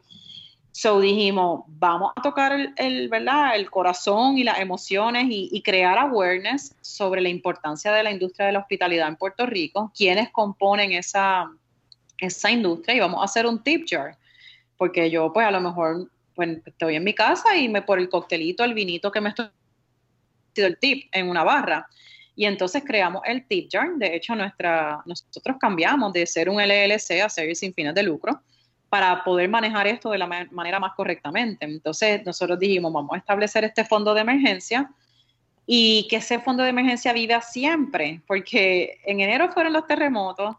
Eh, nosotros lanzamos Puerto Rico Cocktail Week en el 2019 por primera vez. So, en enero tuvimos terremotos y ahora tenemos esto. So, siempre vamos a necesitar un fondo de emergencia para ayudar a nuestra industria. Así que rápidamente nosotros tocamos base con las marcas que siempre nos han apoyado inmediatamente la mayoría de ellos nos dijeron, mira, sí, este, no sabemos cómo o, no sabemos de qué manera, pues vamos a ayudarte. A lo mejor no era mucho dinero, nos daban 500 dólares, 300 dólares, 1000 dólares, pero esto no, ¿verdad? Y, abrimos una TH móvil y, y, tocábamos a las personas individualmente. Abrimos un website súper rápido para que las personas pudieran solicitar. Nosotros adoptamos varios modelos. Mira, de repente nosotros no éramos expertos en manejando fondos de emergencia. Nosotros éramos expertos haciendo Cocktail Week fuera exitoso. So, nosotros ahí adoptamos varios modelos, vimos cómo era la mejor manera de, de, trabajar un proceso también transparente, porque yo digo, yo siempre he dicho, yo con fondos no quiero como que, no quiero truco, yo quiero que todo esté súper clear, yo quiero ser súper transparente. Así que adoptamos un modelo donde nosotros manejáramos los fondos. Eh, estamos manejando al día de hoy, eh, nosotros hemos entregado 104 ayudas de 100 dólares son cheques individuales que hemos entregado a personas que han solicitado a través de la página de internet de Puerto Rico puertorricococktailweek.com, prcocktailweek.com. O sea que tenemos ahí las personas que nos están solicitando ayuda y nosotros entonces en ese mismo website, a través de la comunicación, que todo ha sido de redes sociales, Zoom y todas estas nuevas tecnologías, ¿verdad? Que hemos adaptado, este, hemos yo, llegado a lograr muchas iniciativas, inclusive de repente Luisito Vigoró estaba haciendo un boom en las redes sociales y... Él es el influencer de la cuarentena. Demasiado, de verdad, demasiado. Y para que tú veas lo importante de las relaciones. Luisito y yo, y con Roberto y Alexandra, nosotros habíamos compartido, porque nosotros lo habíamos seleccionado a él como jurado de una competencia de bartenders donde nos conocimos nosotros tres y él fue como dos años, fue jurado, so nosotros siempre habíamos mantenido comunicación con él. Y yo lo llamo, yo Luisito, qué brutal lo que tú estás haciendo en las redes. Y él, Deliana, mis seguidores están creciendo dos mil por día. Y de hecho así lo hemos visto. O sea, es como que él me dice, Deliana, esto es algo absurdo. Pero ¿cuál es, ha sido un elemento clave de Luisito? Que él es demasiado auténtico. O sea, como tú lo ves, así él es. Y obviamente pues su hija lo ha ayudado en la parte de tecnológico y en la parte de manejar el Instagram y todo esto. Pero what you see is what you get. O sea, Luisito así. Así que yo rápido lo llamé y él dijo, Deliana, lo que tú necesites. Y yo, pues yo necesito que tú me ayudes a llevar el mensaje del tip jar. Inmediatamente hicimos nosotros desde la primera semana de cuarentena hasta empezamos a hacer live en la página de Instagram. Ya hemos bajado la frecuencia porque se, se puso demasiado congestionada las redes. Eh, pero nosotros rápidamente él se unió al live, de repente en el live sin planificar, Luisito dijo, vamos a hacer el Luisito Challenge, yo voy a dar 250 dólares, esto es solamente para bartenders, hicimos el Luisito Challenge, Luisito Challenge, literalmente los 250 fueron del bolsillo de Luisito. O sea que de verdad, yo le decía, mira Luisito, lo podemos coger acá del fondo. Y él, no, no, no, yo lo dije y eso lo vamos a hacer. Yo quiero ayudar a la industria. Me dice, ya tú verás el party que vamos a hacer cuando se acabe todo esto. así que eh, ha sido clave, ¿verdad?, contar con gente así en la industria. Ahora mismo estamos, la nueva evolución del proyecto es que nos estamos uniendo con los chefs, con el chef Raúl Correa para llegarle a más personas, este, llegarle a los cocineros, para ayudarlos. Este, vamos a estar haciendo comidas, parte del tip jar también se va, ahora empieza la semana que viene un centro de acopio de compra en lote 23, eh, para que las personas puedan llevar, de repente pues puedes llevar un fardito de arroz, unas latitas de habichuela y eso pues vamos a hacer, vamos a estar llevando compra a las personas o también pues tenemos esta necesidad de conectar y, tal, y los chefs pues tú sabes van a hacer comida y se les van a invitar a las personas que trabajan en las barras y restaurantes para que lleguen a, ¿verdad? Con las debidas precauciones y con también tenemos que empezar a acostumbrarnos a esta nueva practicar, ¿verdad? Usar la mascarilla, practicar el distanciamiento. sobre todo esto mientras más nosotros comencemos a aprender cómo es que vamos a vivir, ¿verdad? Con todas estas medidas de higiene, con estos protocolos, pues, ¿verdad? Más, exitosamente vamos a salir de esta situación. Así que vamos a estar haciendo ahora también pues comidas para llevarla a pues los mismos planes que teníamos de ir a Rincón, pero en vez de ir a nivel promocional, pues vamos a ir a nivel de ayudar. Y esto es, esto es un ejemplo como este proyecto no cambió su misión, porque la misión la teníamos clara, pero cambiamos el plan que teníamos a nivel ejecucional. Entonces, este, esto nos ha permitido crear una alianza mucho más estrecha que lo que nos hubiésemos permitido este plan promocional, porque las cartas que nosotros hemos recibido de estas personas que han dado la ayuda, las marcas que se han unido, o sea, esta conexión tan emocional y tan, estamos satisfaciendo unas necesidades básicas, eh, de verdad, tan reales, o sea, esto es mucho mejor, ¿verdad? Mucho más impactante que un plan promocional que teníamos. Entonces, esto, esta es la manera que uno hay, es que tiene, aquí es donde viene mi punto que yo te dije ahorita, que uno se tiene que dejar llevar y entender que las cosas pasan por porque es mejor. Y tal vez nosotros pudimos haber cogido una dirección de decir, pues mira, Puerto Rico Cocktail Week no va.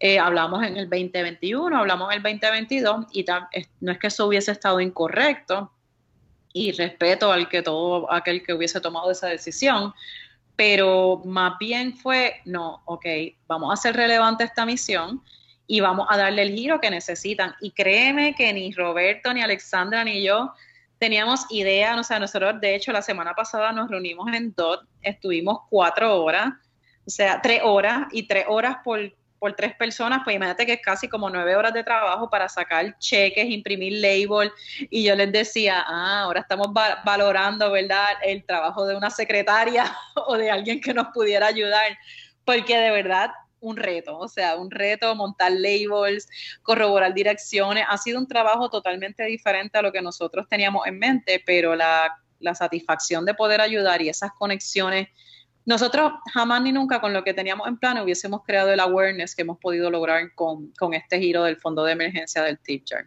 Y es un ejemplo de cómo uno entonces... ¿verdad? Tomar el pulso de tu público, de tu misión, de, de tu audiencia y cómo tú le das el giro para llenar esas necesidades aún cuando esas necesidades no sean lo que tú esperas. O sea, nosotros esperábamos un, plan, promocional, pero no eran. tener esa, esa flexibilidad para adaptarnos, de verdad que, ha sido clave y a nivel de equipo, pues te tengo que decir que ha creado una unión súper especial entre nosotros, porque hemos tenido tantas llamadas por Zoom y tantas ¿verdad? frustraciones en el proceso y no hemos podido sacar estos cheques y queremos recibir esta ayuda y tenemos que cobrar estos auspicios. O sea, de verdad que a nivel de equipo nos ha fortalecido también. Y el apoyo que hemos recibido de gente de fuera de Puerto Rico ha sido impresionante. De hecho, mucha gente nos ha llamado para que le demos ¿verdad? guías de cómo lo, lo hemos hecho para que ellos lo puedan hacer en su país. Sí, que ya se convierte en una misión realmente, como que es, que lo, siempre lo fue, que es lo que estabas diciendo, ¿verdad? Que eso es lo... como, cómo verbalizo correctamente. E, es, ver cómo la, una, misión, lo que fue una semilla que, sembraron, ha, ha, crecido y ha, y ha, echado sus ramas, sus flores, como ella quiso. No quizás como ustedes lo hubiesen imaginado, pero es igual de satisfactorio verlo crecer y, ver lo mágico que puede ser, ¿verdad? En este caso, el, destino. Es una flor la, la, naturaleza, pero en este caso el destino. Cómo, cómo juega y cómo ustedes se han adaptado, cómo han cogido una situación que el COVID-19, que mucha gente lo pudo haber cogido quizás como una excusa de parálisis, y lo han convertido mm. en una oportunidad, que es lo más importante de todo. Definitivo. Yo creo que ese pensamiento, yo digo, si, si algún consejo yo puedo dejar, ¿verdad? E, es, como que trabajar siempre, yo digo, en el desarrollo personal de uno, más que la parte profesional o la parte técnica o la parte de, no, trabaja siempre cómo tú puedes ser mejor persona y cómo tú puedes cultivar mejores pensamientos para ti y para los demás, porque de ahí ese es el centro que sale todo. Y eso es lo más importante. Y si te lo digo es porque muchas veces yo no pensaba así, a veces yo me concentraba más en en tener mejores resultados, en trabajar fuertemente, en, destacarme. Y me di cuenta que, lo más importante de verdad es ser mejor persona. Y de ahí todo sale y todo sale como bien fácil.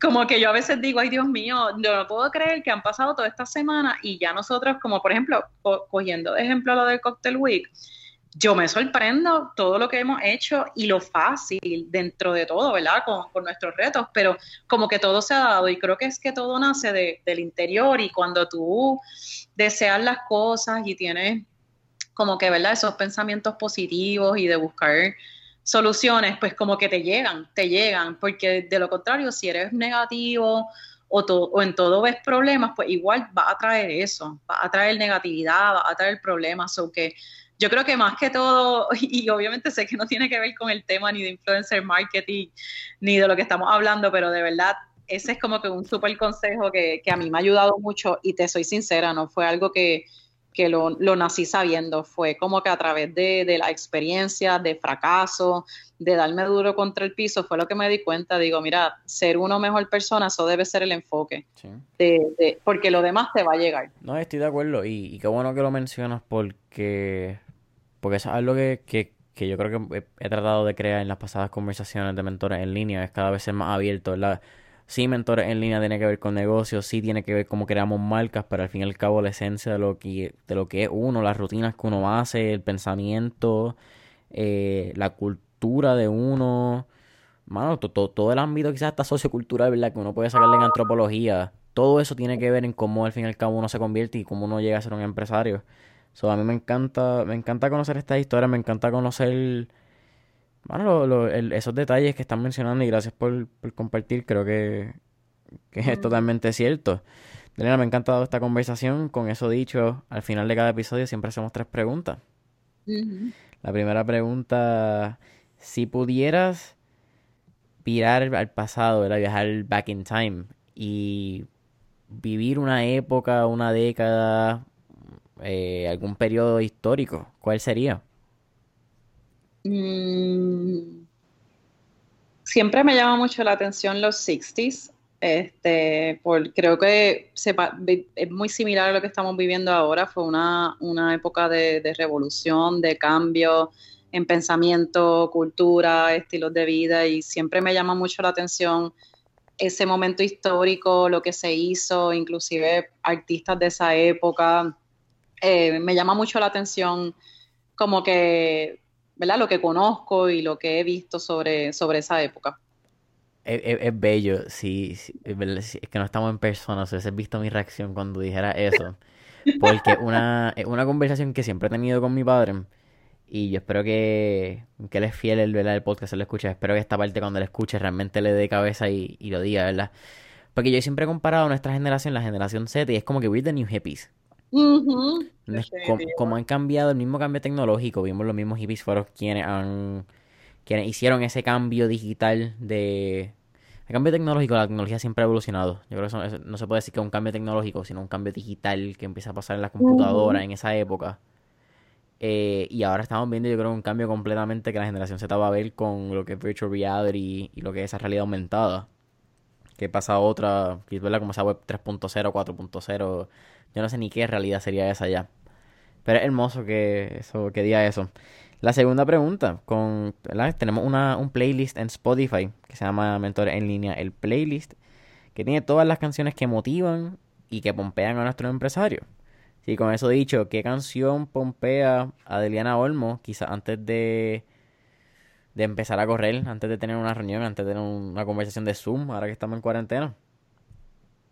Mira, pues me gusta mucho y me pompea, creo que tiene que ver con una etapa en mi vida que, que como que a lo mejor me estaba descubriendo y era, era, o sea, estaba joven, a mí me gusta mucho eh, Gwen Stefani, No Doubt, y me, o sea, ese, como que ese disco me, me gusta mucho porque tiene que ver mucho así como que cuando uno se sentía king of the world, este, y me pompea porque muchas veces esa es la manera que uno se debe de sentir. Y a mí me encanta esto de los playlists y de lo, yo le llamo de los himnos, ¿verdad? De que cada persona tener, de hecho yo tengo un, yo tengo como que playlist de mis himnos, cuáles son esos himnos que me pompean y me hacen sentir vencedora, porque muchas veces, yo digo, la vida tiene muchas cosas para uno sentirse como que down o que le está haciendo las cosas mal. Y esa conexión como que con la música y, y atraer esas emociones para mí es súper importante. Y había escuchado una de tus entrevistas que, que preguntaba eso y de verdad que me, llamó mucho la atención. De hecho, estamos haciendo ahora mismo un playlist de DOT y es con esa idea que todo el mundo tenga su, su himno y poder como que unirlo, ¿verdad? Unirlo y tener esa, esa energía que nos ayude a, a pompearnos, ¿verdad? Y a mantenernos en una actitud eh, vencedora. Bien cool porque con eso de las canciones tú también más o menos puedes verla. Y a mí me gusta preguntarla porque muchas veces las canciones tienen un apego a un evento que marcó tu vida. Y igual que tú lo mencionaste, que en ese caso que, que, que recuerda cuando eras King of the World, para mí la... Yo creo que nunca lo he dicho en el, en el podcast, lo ve la primera vez. La vez y la canción que a mí más me ha impresionado, o no impresionado, que me ha impactado por el significado fue con Héctor Rivera, el actor. Y fue porque, uno, porque la canción se llama Está Cabrón de Gotay y es de reggaeton. Es una canción bien moderna que yo me acuerdo haberla vivido en mi juventud. Yo me acuerdo tener un, yo un sentimiento y una relación con esa canción. y saber la letra y que él me dijera que él la escuchaba cuando estaba caminando en, en Nueva York, de camino a el Emilio Estefan en On Your Feet, y él viviendo ese momento, sabiendo que estaba cabrón, pues tú dices, mano, sabes que las canciones realmente tienen un poder que, que a veces lo, lo subestimamos. Definitivo, definitivo. Adelena, la, tercera y última pregunta, que ya más o menos dijiste, un tip, ¿cuál, cuál, cuál sería otro tip que le darías quizás en este caso a, una persona que está entre los 18 y 24 años? tú estás en un periodo y una etapa de tu vida donde quizás todo el mundo te quiere decir que está bien. Y tú se supone que sigas una regla y tú se supone que hicieras esto y se supone que hicieras lo otro porque eso era lo que tú estabas destinado a hacer bajo unos parámetros, unas costumbres y unas creencias de, de juventud. ¿Cuál sería ese tip que Delina Olmo le daría quizás para esa persona que está aventurándose a universidad, sea empezando su primer trabajo, sea un internado y, y para la vida, en verdad, no tiene que ser ni, ni tanto laboral, simplemente de la vida? Yo tengo un consejo que a mí me es una frase que un, un libro que me, me, llegó a la vida de un apartamento que nosotros compramos y el apartamento nos lo vendieron con todo y libro. este, y, y el libro, de hecho lo tengo acá porque me encanta, eh, se llama Leader Instruction Book y son como que distintas, ¿verdad? Como, como tips para la vida. Y hay uno que me marcó y me hizo que yo le bajara mil. y creo que es bueno, importante por la edad que me dijiste que quería el consejo y es que overnight success usually takes 15 years. Y, y eso me encantó porque yo yo siento que la gente, y especialmente hoy en día, como la tecnología nos lleva tan rápido, a veces queremos como overnight success y a veces nos frustramos cuando vemos que ah, vemos para el lado las redes sociales. Una de las cosas que nos traen es la comparación. Constantemente nos estamos comparando, ¿verdad? Con, con personas de en otro país, con personas que se graduaron con nosotros, con personas que son más grandes o más pequeños. Y esa comparación es bien superficial porque tú no estás viendo una comparación. Yo, por ejemplo, en las redes sociales siempre pongo cuando estoy en victoria, yo no pongo cuando estoy llorando, yo no pongo cuando estoy pasándola mal, yo no pongo cuando estoy deprimida. You're seeing the highlight reel de la persona, estás viendo lo hermoso. Entonces, esa comparación es injusta de que tú compares porque estás comparando con lo que no es la realidad. Y entonces entender que el overnight success usually takes 15 years me relaja porque tienes que saber que, o sea, me relaja y me inspira a dedicarme más, porque no, la gente a veces quiere tener éxito inmediato, que si hicieron una camisa quieren tener sold out, que si hicieron un proyecto que se tiene que ir viral, y no, mira, lee, lee para que tú entiendas lo importante que es esta frase y lo real. Cada vez que tú admires a alguien, eh, a un research hacia detrás de esa persona porque yo doy el ejemplo, yo, yo siempre que digo esta frase, digo, bueno, menos Bad Bunny.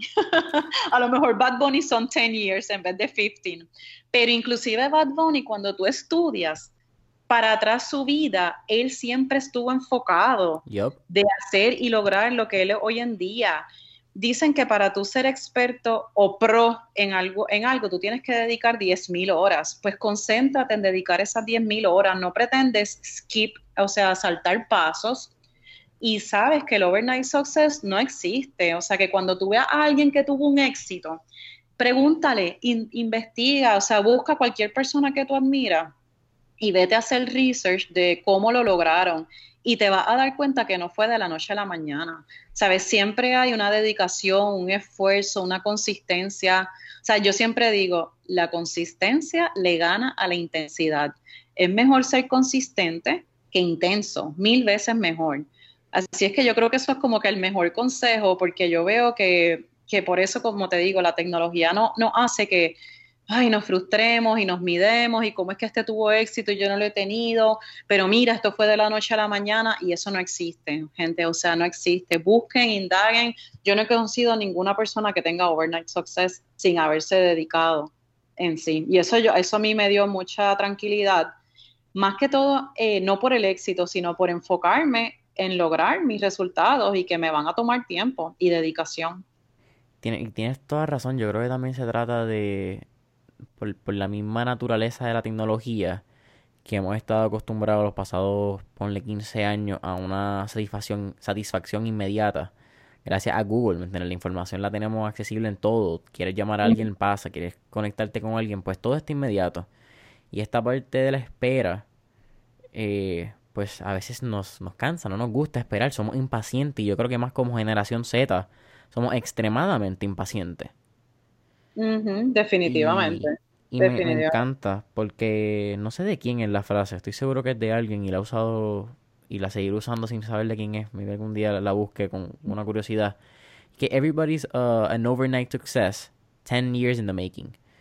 y, es al nivel ¿verdad? De, de frase es exactamente lo que están mencionando. Es lo mismo, es lo mismo, de otra manera, exactamente. Y me encanta porque tienes, y algo que yo he tratado de valorar, no sé si en la cuarentena o simplemente en el pasado año, que al igual que tú celebras muchas victorias en público, para mí es bien importante celebrar las victorias en privado.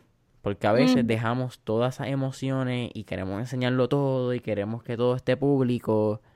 Mano, hay veces que hay que dejar el celular a un lado y hay que tú entender en el momento que estás viviendo lo que está pasando y decir, sabes qué, gracias, este momento me lo voy a conservar. Y de las mejores memorias. Tener ese momento para vivírtelo plenamente, definitivamente. Este, y también eso, fíjate, lo aplico mucho, como que cuando tú tienes, tú sabes que hay veces como que tú dices, mira, algo viene grande o se te está dando cosas, como que yo veo también que hay mucha necesidad de rápido publicarlo, mira, no lo digas, porque a veces esas cosas como que no es como que, no es que, pero no, como que a veces, y es esa misma sed de, comunicar que estoy teniendo éxito. Y es mejor que la, o sea, que el, que la, tu acción hable, que las palabras, yo veo a veces la gente como que en esa constante lucha de de publicar, mira, algo grande viene por ahí, o se me dio algo, mira, ni lo digas, ni lo digas, como que cuando salga y cuando, cuando se, se, ponga en acción y cuando se pueda decir, pues ya eso va a hablar por sí solo, pero yo creo que cuando eso sucede es por esa necesidad de, de decir, estoy teniendo éxito, yo creo que, yo te digo, yo siempre he sido así, como que bien manteniendo lo que yo hago como que under the radar. O sea, es como que me gusta que, que no, no sepan lo que estoy haciendo porque, no sé, como que prefiero tenerme esos momentos para mí y siento que eso a veces puede desviar la atención y, y, ¿verdad? Aunque me gusta estar siempre del lado positivo, sé que la mala vibra también existe y a veces es como que dar información de más, tú sabes. No hay necesidad. No hay necesidad, no. Deliana, ha sido un súper episodio. ¿Cómo te podemos conseguir en las redes sociales? Sea a ti y a Dot también, y a Magnet. Sí, dot, dot PR, lo consiguen ahí en Instagram, dot PR, también está Magnet People y Deliana Olmo, que lo bueno es que mi nombre y mi apellido es como, como diferente, so no tengo que, buscar, o sea, como por Deliana Olmo. Me pueden conseguir, yo tengo mi cuenta de Instagram que la, yo digo, la, la abrí al mundo hace como, hace poquito, Así que, porque primero tenía esa, esa creencia de que podía tener un mundo privado y después dije, mira, no, olvídate de esto.